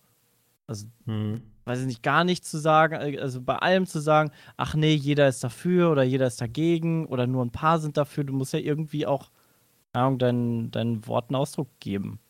Ähm, und in meinen Augen in meinem Umfeld sind es tendenziell immer ältere Leute, die noch Facebook benutzen ich und weiß, tendenziell meinst, jüngere ja. Leute, die halt Facebook überhaupt nicht Und das ist doch eigentlich eine schlimme Entwicklung für so eine Aber es ist eine interessante Perspektive, weil äh, so wenn ich mal, ich habe viele Freundeskreise, die einfach äh, nicht so, die haben nicht mal einen Twitter-Account, ja. Die, sind, mhm. die haben halt irgendwie äh, einen Bürojob gemacht, so Leute, die mit ja. uns Abi gemacht haben, weißt du, und die ja. haben aber alle einen Facebook-Account und äh, die bekommen jetzt auch von dieser ganzen Artikel 13 Nummer beispielsweise überhaupt nichts mit. Ja. Ähm, und ich glaube, unsere Generation ist sogar noch immer nicht die Digital Native Generation, sage ich nee, mal. Würde ich auch nicht dazu zählen. Also wir sind quasi auch die Alten. Ja, wir sind eigentlich die Alten, aber wir haben halt in dem Sinne damit mehr zu tun, äh, dadurch, dass wir halt da aktiv sind. Dadurch, naja, zählen wir mehr oder weniger zu den Jungen. Wir zocken auch noch und deswegen finde ich diese alte, die, deswegen genau finde ich diese Einstufung halt schwierig, zu sagen, mhm. die Alten und die Jungen. Ja. Sind halt die mit also digitalen Kompetenzen und die ohne. Es gibt halt, ja, ja, ja, wie nennt man das, ja, finde ich dann auch. Elsagate, Entschuldigung, ich werfe mal kurz den Raum, ich habe es gefunden. Elsagate war das, war 2017, Ende 2017, da gibt es tausend Videos von auf YouTube von diversen Elster, Leuten. wie die, ach, äh, wie heißt Wie das? der Vogel, meinst du, Micke? Achso, ja. äh, Elsa, also hier von äh, Frozen. Ach, Elsa. Okay. Elsa, Elsa Ach, das Ding, ja. Jetzt das war halt 2017. Also das steht überall vor einem Jahr, aber das war halt Ende 2017. Das war irgendwie, ähm, ja. Genau, und das war dieser Skandal mit diesen YouTube Kids äh, äh, Videos, die so übersexualisiert waren. Und äh, da, also ich weiß nicht, wer es gemacht hat, aber es gibt da auf jeden Fall auch unter Elsa Gate einen, der das komplett auseinandergenommen hat. Es war ein Engländer aber wohl, also es ist auf Englisch äh, und der dann auch diese Sprache dechiffriert hat von den Leuten, die da drunter immer kommentieren und so. Das, das war so gruselig. Ging da so um Videos so mit Spider-Man und hier von Frozen, der Prinzessin, genau. was von außen so erstmal so total unschuldig aussieht. Genau. Dass die Eltern denken, das ist doch alles kein Problem und dann werden die Videos total abgefahren und freaky. Also das ist sogar so alt, dass sogar noch Leafy ist hier dazu ein Video gemacht hat. Also, ne? Das ist schon eine Weile her dann. ja, das stimmt. Das ist auch, ja. Ja, aber es ist krass, dass also YouTube auch das nicht dann unter Kontrolle bekommt anscheinend. Hm. Vielleicht braucht es doch Upload-Filter. Ja, das Problem ist, glaube ich, bei YouTube einfach, sie haben auch eine viel zu große Anzahl an, an äh, Daten, Videos, Leuten, die die Plattform nutzen, dass es halt wirklich schwierig ist, das zu kontrollieren alles. Und dann braucht es halt ein paar ähm, Einzelfälle, die Reichen ähm, oder, oder so klein, also weiß ich nicht, die ganzen Pädophilen, ähm, die da jetzt genannt werden, die werden das wahrscheinlich in, in ähm, einigen Video Videos dann halt sich organisiert haben. Ähm, aber es wird ja, wenn du im Vergleich dann nimmst, nur ein Bruchteil von dem sein, was YouTube halt macht. Und du hast halt dadurch, dass du so eine große Menge hast an, an Daten, hast du überall kleine Schlupflöcher, wo sich halt komische Gruppierungen ansammeln können. Mhm. Und das, das macht es einfach für YouTube von der Größe her einfach echt schwer handelbar. Also, ich glaube, selbst ein Upload-Filter, was, was soll der Upload-Filter machen, wenn die sich da in so einer, in so einer äh, Pedo-Sprache irgendwie unterhalten mhm. unter den Videos? Ja. Ich glaube nicht, dass ein Upload-Filter das rausfiltern kann. Äh, weil ich glaube nicht, dass sie sich offensichtlich da unter den Videos unterhalten. Boah, guck mal, geil, dieses dreijährige Baby möchte ich gerne. Ähm, ich glaube, das werden die schon äh, auch ein bisschen äh, verschleiert machen. Sonst wäre es ja zu hm. krass. Dann wäre es ja, denke ich mal, schon direkt aufgefallen. Ja. Genau, ja. Sehr gut. Äh, noch ein Thema, es geht wieder um Geld. Ähm, diesmal aber auf Twitch. Denn hm. die Games. YouTuber reden immer über Geld. Ja, das ist halt sehr. ja. Ich liebe den Podcast hier. ähm, Gamestar schrieb, größter Twitch-Streamer verliert 90% seiner Abos in 10 Monaten. Ähm, Ihr wisst jetzt natürlich, um wen es geht, oder? Ja, um Pete's Meat. Um Ninja. Ninja, genau. Der hat innerhalb von zehn Monaten ähm, 90% seiner Abos verloren, was jetzt verkraftbar ist. Also er hat immer noch mhm. 26.285 Subs. Mhm. Ähm, ist damit zwar nur noch auf Platz 11 der Abonnentenliste. Ja. Da hat wohl Monte schon fast mehr, ne? Ehre. Mhm. Ist, ist, so, ne? Oder? Der Ehre. Der hatte doch irgendwas um die 20.000, oder? Monte hat 24.000. Ach, krass, ja. Ähm, ja, dann ist er bald in der Top 10, wenn er nicht vorher in den Knast Krass, kommt. ne? Ja. ähm, ja, aber er, ich meine, er hat immer noch 13 Millionen Follower mit Ninja, so, ne? Das wird jetzt nicht zu Ende Ja. gehen mit ihm. Ja, das ist Ähm. nämlich edel dann. Das ist der große Unterschied. Du bist da voll drin, oder? Ja, voll. nee, edel ist mein Ding. Edel Ja. ist mein Ding. Okay. Ah, okay. Ein echter Edelmann, ja. Edelmann geht. Das war eine Edelaktion, edel genommen. Guck, geht alles. Muss man sich so eine, du, hast ja auch eine ganze Zeit viel Fortnite gemacht, muss man sich so eine Sprache angewöhnen, um da zu überleben? Ich glaube, man muss sich eine ganz andere Sprache angewöhnen. Das ist im Prinzip, wenn du einmal jetzt gegen den, also bei Männern geht es du gegen deinen Adamsapfel haust und einfach, Hallo Leute, hey, da musst du einfach nur, wow, das ist ja, wuhu, eine Waffe, wuhu. Obwohl bei Fortnite ja dann doch eher äh, diese ganzen Prestige-Leute dann wieder kommen, ne? Also dann geht es immer, Fortnite ist ja ein Spiel mit Waffen und sobald Mhm. Waffenspiele groß werden auf YouTube, dann ist es meistens immer eine Kultur, die sich darum versammelt und Leute, bei denen es gut läuft, die viel auf materielle Dinge dann ab, abziehen. Siehe geile Schuhe, geile Autos, geile Mhm. Frauen, mit denen die abhängen und dann läuft es eigentlich immer bei Schuhen. Deswegen hat es bei Pete Smith nie geklappt. Ach, Ne? verdammt, ey. Guck mal, das ist ein Zusammenhang, den ich vorher noch nie gesehen habe. Das ist eine interessante Beobachtung Ja, von dir, muss ich sagen. Das wirklich Ja, aber ist doch immer so. Guck dir mal die äh, großen äh, CS-YouTuber an. Ja. Auch schon damals. Also so, also sehr Oder abgeschwächt. Aber, COD. aber genau, COD war halt genau das. Da ging es auch immer, wenn Lifestyle-Videos kamen, weil das heißt bei den Leuten nie Vlog, das ist immer Lifestyle. Äh, das ist auch schon der erste Unterschied. Dann geht es wirklich nur um äh, inzwischen Klamotten, Schuhe und äh, schnelle Autos und Geld. Vor allem Geld. Das ist die Mhm. einzige Kultur auf YouTube, wo Leuten gegönnt wird, tatsächlich. Weil, wenn ein Minecraft-YouTuber sein Porsche äh, zeigt, ne, dann sind wieder Mhm. alle sauer. Also sobald dann äh, der, äh, keine Ahnung, äh, Call of Duty Black Ops 2 äh, Dude, der immer darüber redet, wie viel er am Wochenende bumst, äh, äh, mit seinen erspielten Gameplays von Zuschauern seinen Porsche herzeigt, dann ist immer irre! Und er fickt noch viel dazu, geil! So. Ja. Das möchte ich auch. ja, diese ja, ist wirklich so. Ist wirklich so. kulturellen Unterschied. Also wenn du sagst beispielsweise, okay, Waffenspiele sind materialistisch äh, Total. Der, die Verbindung. Äh, was ist, äh, was hast du da noch für Beispiele für Nicht-Waffenspiele? Hast du das mal so analysiert beispielsweise? So, Also ich so- glaube, also äh, sobald es farbenfroh und cartoonisch wird und deswegen hat sich auch dieses Fortnite-Ding, glaube ich, vermischt. Ich glaube halt, äh, wie gesagt, Minecraft als bestes Gegenbeispiel. Ich komme ja auch aus der Szene oder da ist mein Kanal mit groß geworden. Und meine Stimme, das habe ich auch eine Meinung, äh, wegen einem Klötzchenspiel. ähm, nee, da war es ja eher so, dass es wirklich knallhart auf halt Kinderunterhaltung ausgelegt ist und das dann auch, äh, auch, auch nach wie vor so ist. Also da wird alles immer versüßlicht und es ist schon eine ganz andere Gruppe, an die man sich wendet auch.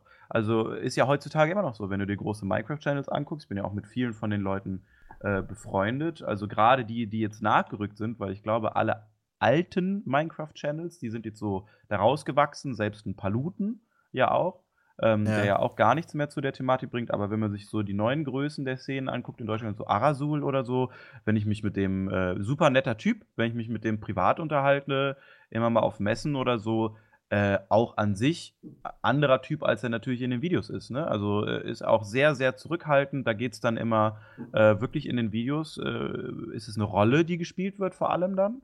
Äh, das das habe ich, also das sehe ich so von außen immer. Ich finde immer, da werden viele Rollen dann, oder was heißt Rolle? Also man, man überspitzt sich selber nochmal, wie gesagt, wie mit so einer Quietschstimme sozusagen. Ja, aber das ist Mhm. bei den, bei den Waffenspielen ja auch, ja. Ich nee, nee, nee, nee, ist wirklich nicht so.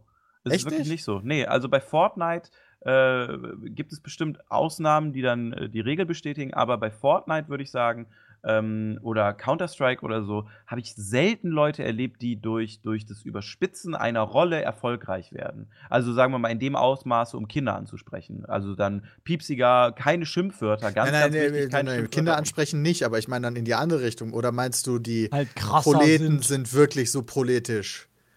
Ja, Oder spielen die nicht auch eine- eher eine ja, Rolle? also die überspitzen es auch. Das möchte ich Ja. nicht, das möchte ich nicht ausschließen. Manche Ja. mehr, manche weniger, ne? Je nachdem, Ja, wie man sich okay. da anguckt, speziell. Aber wie gesagt, im Umkehrschluss ist es halt bei, äh, wenn man wirklich nur Minecraft als Beispiel nimmt, auch so, dass eher mit Rollen gearbeitet wird. Oder einer Ver Ver Verniedlichung von einem selbst. Ja, früher, also ich hatte das Gefühl, dass YouTube ja wirklich auf dem Prinzip gestartet ist, dass man hier Broadcast Yourself und so weiter Ja. und so fort. Die Nerds.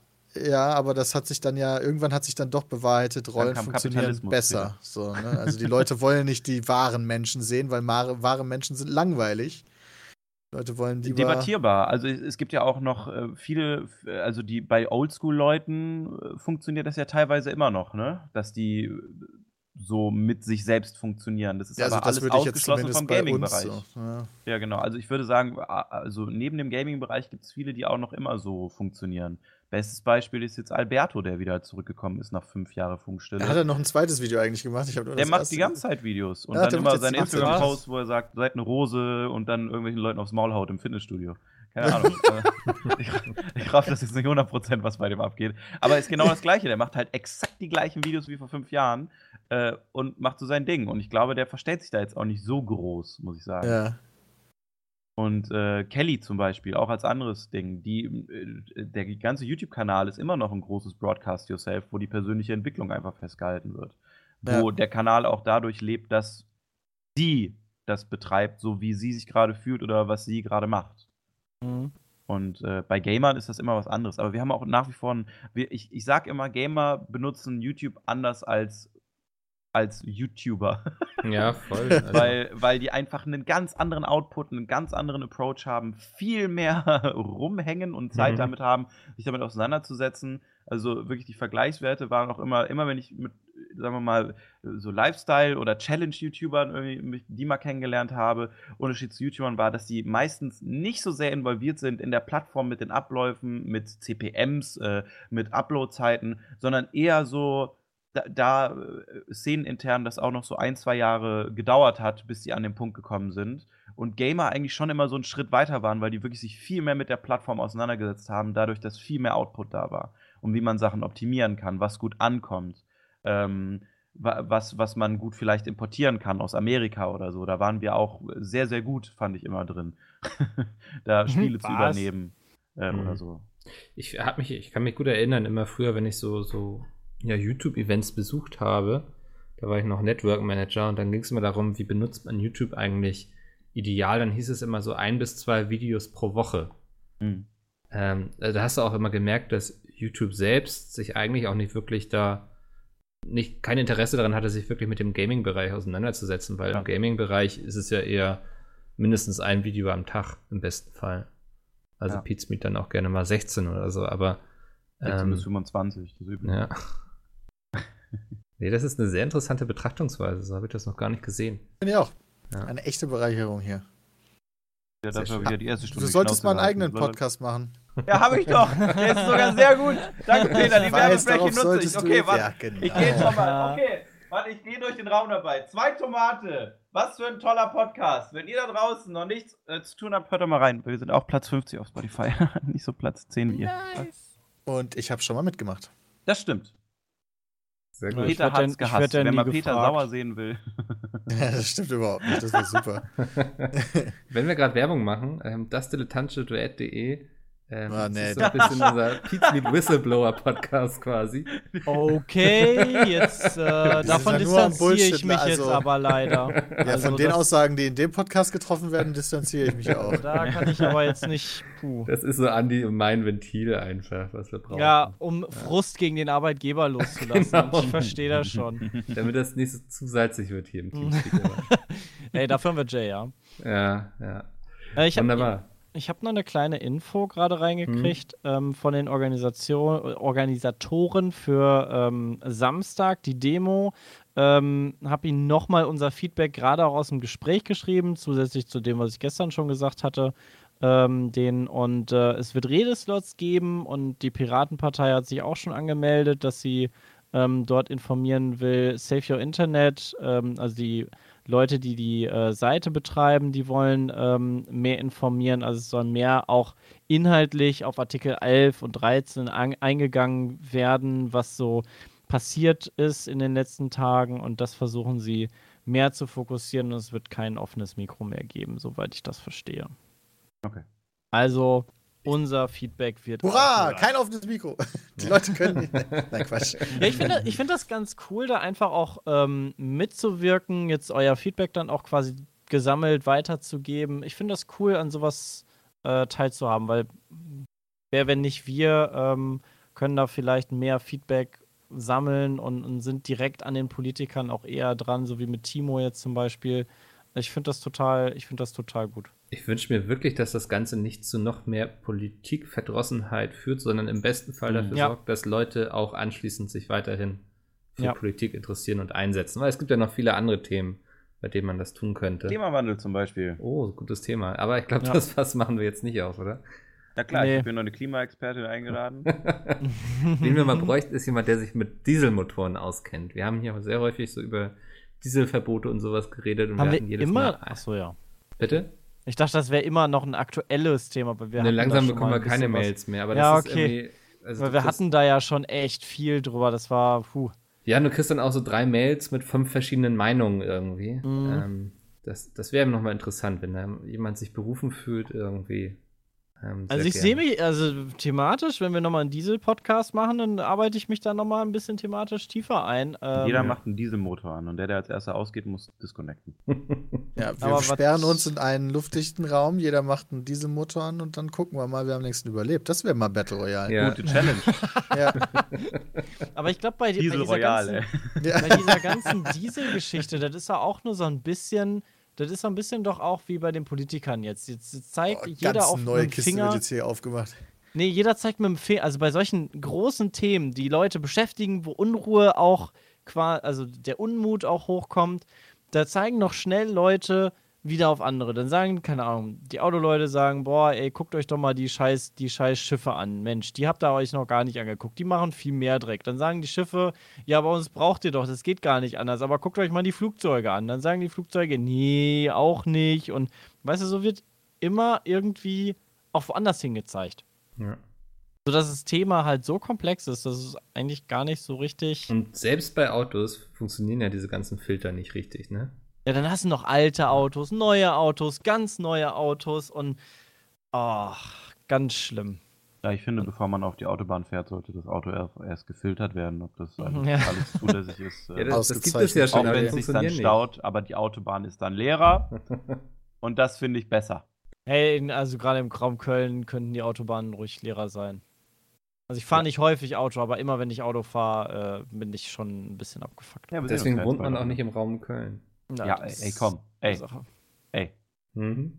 Ja, stimmt. Ich kann nichts ja. dagegen sagen. Bahnfahren ist toll. Ähm, ich, ich, leite mal langsam über zu den Lesermails. Wir haben zwei mhm. Themen heute. Und das erste ist auch etwas, wozu ich als Norddeutscher eigentlich nichts sagen kann. Ähm, ich lese es einfach Fisch. mal ganz stumpf. Fisch und die wilde See, ja. Damit tue ich mich schwer. Fisch und Wind, habe ich noch nie was Mal kurz schiffen, aber ich höre noch zu, ja. ich nehme euch mit, denkt dran. Ein närrisches Narinaro an das Pizmi-Team. Ich lese es einfach jetzt so vor, wie es hier steht. Ich Ach, weiß nicht, ob die Begriffe Scheiße. stimmen und so. Oh je, ja. Jetzt beginnt ja wieder so langsam die Karnevals-Fasching-Fastnachtzeit. Bei uns Micke. in Bahn ist die alemannische Phasend ganz groß geschrieben und für jeden ein Muss. Wie sieht's bei euch aus? Seid ihr bei solchen Events auch dabei? Wenn ja, seid ihr diejenigen, die sich extremst verkleiden? Oder zählt da eher bei euch schon ein Fußballtrikot als Verkleidung? Was war das beste, peinlichste Kostüm, das ihr je getragen habt? Mit freundlichen Grüßen, Julian. So, ja. Ich als Rheinländer, ich kann sagen, ich habe quasi jedes Karneval mitgenommen, miterlebt. Ähm, und wenn es nur ganz kurz gewesen ist, ähm, als Kölner kommst du sowieso kaum drum rum, außer du sperrst dich wirklich äh, vier, fünf Tage lang zu Hause in der Bude ein. Und selbst dann hasse äh, die Musik halt quasi in der Bude. Ähm, also richtig als Kölner kommst du nicht drum rum. Ähm, aber ich muss sagen, meine, meine Begeisterung für Karneval hat stetig abgenommen. Also ich glaube, das kam eher durch durch äh, meine Eltern, dass das irgendwie ein bisschen, ähm, dass ich da viel aktiver war. Ähm, aber so privat bin ich da gar nicht mehr so hinterher. So einmal im Jahr mit meinen Kumpels, äh, die vielleicht ein bisschen mehr aktiv sind, dann in Köln ein Trinken gehen, sich ein bisschen verkleiden, die Musik ertragen, weil viel mehr kann man das auch nicht nennen. Ähm, ja, und dann war es das. Also, ich bin da gar nicht so der, der krasse Karnevalstyp. Ja, da sehe ich doch Sturmi, oder? Du hast doch, du strahlst doch in deinen Augen schon aus, dass du der größte Karnevalsfan unseres Planeten bist. Na dann sag ich doch mal nur, lieber Peter, denn wenn net Trömmelche geht, dann schon mal parat. Okay, gut, ne. oh je. Und da Ey, das waren ist, die das ist aber ein Klassiker. das ist aber ein Klassiker immerhin. Ja, das stimmt. Äh, ja, ich äh, bin ja in Süddeutschland aufgewachsen, in der Nähe von Heilbronn und äh, kannte da die Fastnacht.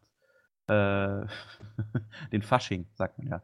Ähm, und nur, und das ist ja alles so ein bisschen traditionsbewusster, also da gibt es ja ähm, äh, Vereine auch, die so Geschichten erzählen äh, und umso weiter. Ich finde, das ist immer so eine schöne, schöne, also so Karneval, Fasching ist immer für, für mich so eine schöne Geschichte von echt missglückter Flasch, äh, so Flüsterpost weil unten ist es so voll traditionell und hier in Köln sind nur noch so Tiger, die ab 15 Uhr kotzen. weißt du? Und ja. das ist wirklich genau das. Also früher war, war es irgendwie traditionell, da habe ich noch mit meinen Großeltern ja. und so, war ich dann in irgendwelchen Vereinen und dann bin ich hier ähm, nach Mönchengladbach gezogen. Und äh, dann habe ich wirklich das Dorf Karneval kennengelernt, äh, was dann wirklich äh, fünf Tage lang äh, komatöses Saufen ist, ohne einen Grund. Hauptsache, man schreit jede zweimal, ah, Karneval! Und ja. äh, dann ist das Thema eigentlich auch nach fünf Tagen wieder durch. Man fühlt sich elendig. Oft wird ab 20 Uhr, weil es geht ja schon um 9 Uhr morgens los, ab 20 Uhr abends wird dann oft von vielen Leuten gesagt, nächstes Jahr nicht mehr. Nächstes Jahr mache ich das nicht mehr. Nee. Mir geht's so schlecht gerade. Und äh, am nächsten Tag geht's dann weiter. Also das ist alles, was ich damit verbinde. Äh, dieses Jahr habe ich wieder absolut vergessen, wann es stattfindet. Ist anscheinend nächste Woche. Mhm. Ähm, und da werde ich höchstwahrscheinlich wieder einen Tag so halb mitmachen, den ganzen Tag nichts essen, ab 20 Uhr auch wieder den Porzellanaltar anbeten, sagen, oh, das mache ich nächstes Jahr nie wieder. Ja. Das mache ich nächstes Jahr. Oh, nee, das mache ich nicht mehr. Und äh, dann äh, sehen wir uns äh, nächstes Jahr wieder, dann würde ich sagen. Ne? Also ich mache es manchmal mit, aber auch nur einen Tag und äh, verbinde da jetzt auch gar nichts mehr mit, muss ich sagen. Okay. Auch eher Fraktion Fußballtrikot dann. Ach, pff. Äh, ja, also ich, ich verkleide. Also, ich, ich hole mir immer ein Kostüm. So für ja, 30 okay. Euro. So ein Krümmelmonster, wo dann das Auge abfällt, wenn du es anziehst. Hatte ich letztes Mal 11.11. .11. Ja. Und dann. Ich wollte sagen, also schon, schon, verkleiden musst du dich eigentlich schon. Genau, mhm. verkleiden schon, aber immer aufpassen, dass du schnell auf Klo gehen kannst. Ja, das ist wirklich wichtig. Regel nicht, nicht irgendwie. Äh, Hätte man einen Blaumann, der war ein bisschen nervig. Boah. Das ist auf Festivals auch extrem wichtig, dass man ja. funktionelle Kleidung hat. Muss man sozusagen. Ja, deshalb, also ich fand Karneval früher bei meinen Eltern, also wo wir noch, wo wir noch in, in, in Twiste in Kevela gewohnt haben, fand ich das irgendwie cooler. Das war überschaubar. Das fand ich auch cooler, das ähm, stimmt. Da, da konnte man sich das geben. Familie war da noch bei, Freunde. Mhm. Und dann ist man, hat man mit denen ein bisschen gesoffen, angestoßen und das ist irgendwie geselliger und traditioneller. Und hier in Köln, so wie Freddy hat gerade beschrieben hat, kann ich eins zu eins bestätigen. Es gibt die Leute, die kotzen Ballermann, und gibt die Leute, genau. die saufen. Ja. Andere Leute gibt es eigentlich kaum. Und auch die Familien. Die, ah, ohne Scheiß, in Köln wirst du dafür umgecheckt, dass da 0,5 Cent Bonbon auf dem Boden liegt, ja. Dafür wirst du umgeboxt vom Vater. Kein Scheiß, die gehen über Leichen hier. Das ist echt nicht mehr feierlich. Ja. Sehr gut. Ähm, wir haben noch eine Frage von Raphael. Wart ihr schon einmal auf einer Demo?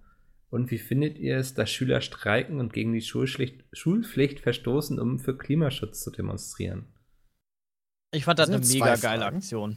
Das sind in der Tat eigentlich zwei Fragen, aber man kann sie vielleicht in einem Satz beantworten.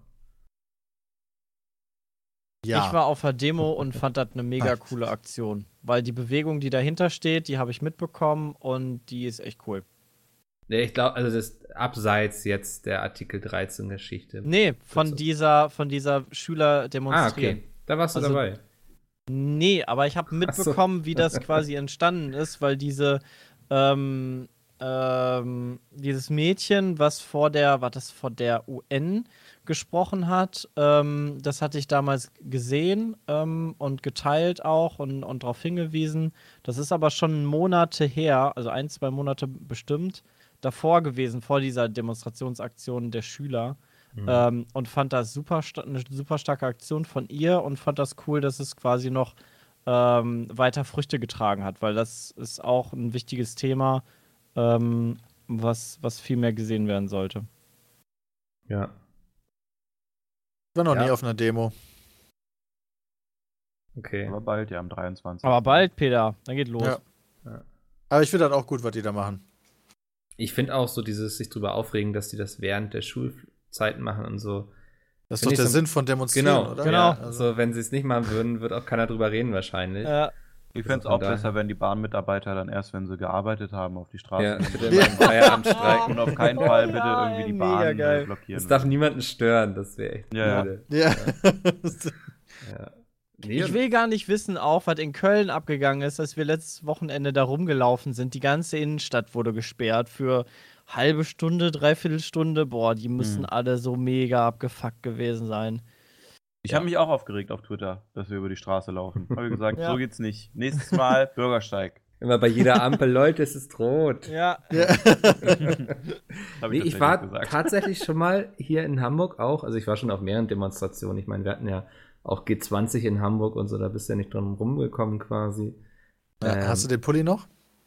Den Pulli? Den du geklaut hast? Was nee, den, den schwarzen Kapuzenpulli. Den habe ich, ja, ich habe so einen, äh, ich habe nur schwarze Kapuzenpullis quasi. Das ist mein Demo-Outfit. Ähm, ähm, ja, war, war heißes Pflaster zu der Zeit.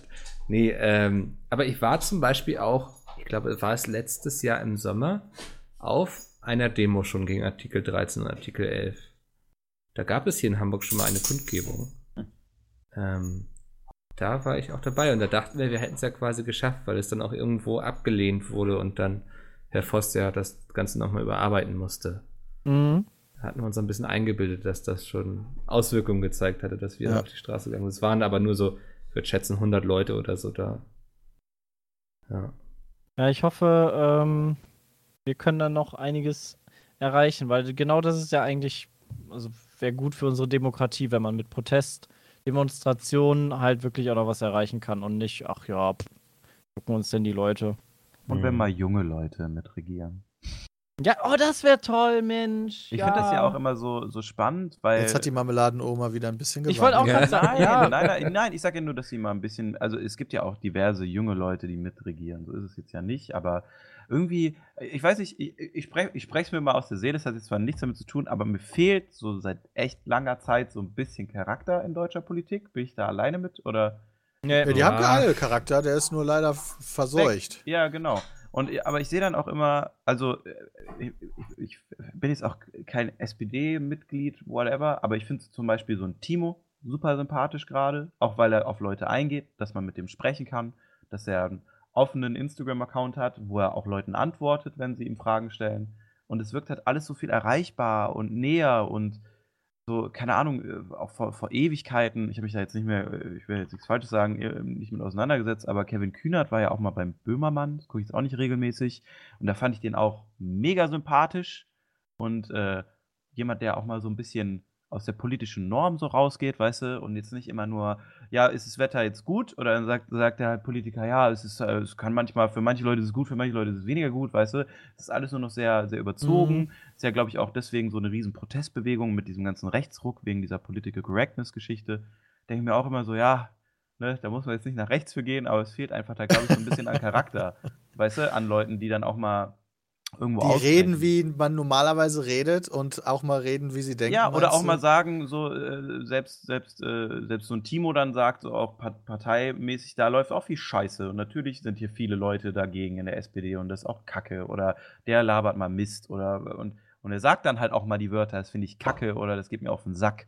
So, was man doch auch mal machen kann. Weißt du, was ich meine? Mhm. Ja. Und, ähm, du willst mehr Leute wie Trump, sagst du. Nein, aber ich glaube, so. dass das, ich glaube, dass, ich glaube, dass das eine Auswirkung ist, ja. weil es da auch so, obwohl, kann man schwer sagen, ne? Obama war jetzt ja nicht so charakterlos, würde ich mal schwer sagen. Aber nee. ähm, ja. Ich, ich finde das so, ich, ich würde mir einfach irgendwie jemanden wünschen, weißt du, den man so, den man scheiße findet, aber auch gleichzeitig geil. So Schröder. so, irgendwie ein Arschloch, aber irgendwie, keine Ahnung, wisst ihr, was ich meine? Ich, das ist so schwierig zu argumentieren, wenn man dann immer denkt, ja, der findet die SPD geil und der will ja nochmal einen Schröder, aber irgendwie. Du meinst, die sind ja alle eigentlich zu abgeschliffen und es ja, fehlt zu, zu viele Aalglatte. Ich ja. brauche mal so einen Assi. Ja. Ich glaube, das, ich glaube, das, keinen ähm, rechten Assi. Auf gar keinen Fall einen rechten Assi. Ich glaube, das funktioniert halt bei der aktuellen Bundesregierung schon mal überhaupt nicht, weil dort ähm, du die Problematik hast, dass sie ja auch wirklich keine, keine richtige Mehrheit haben, keine mhm. richtige Richtung haben mhm.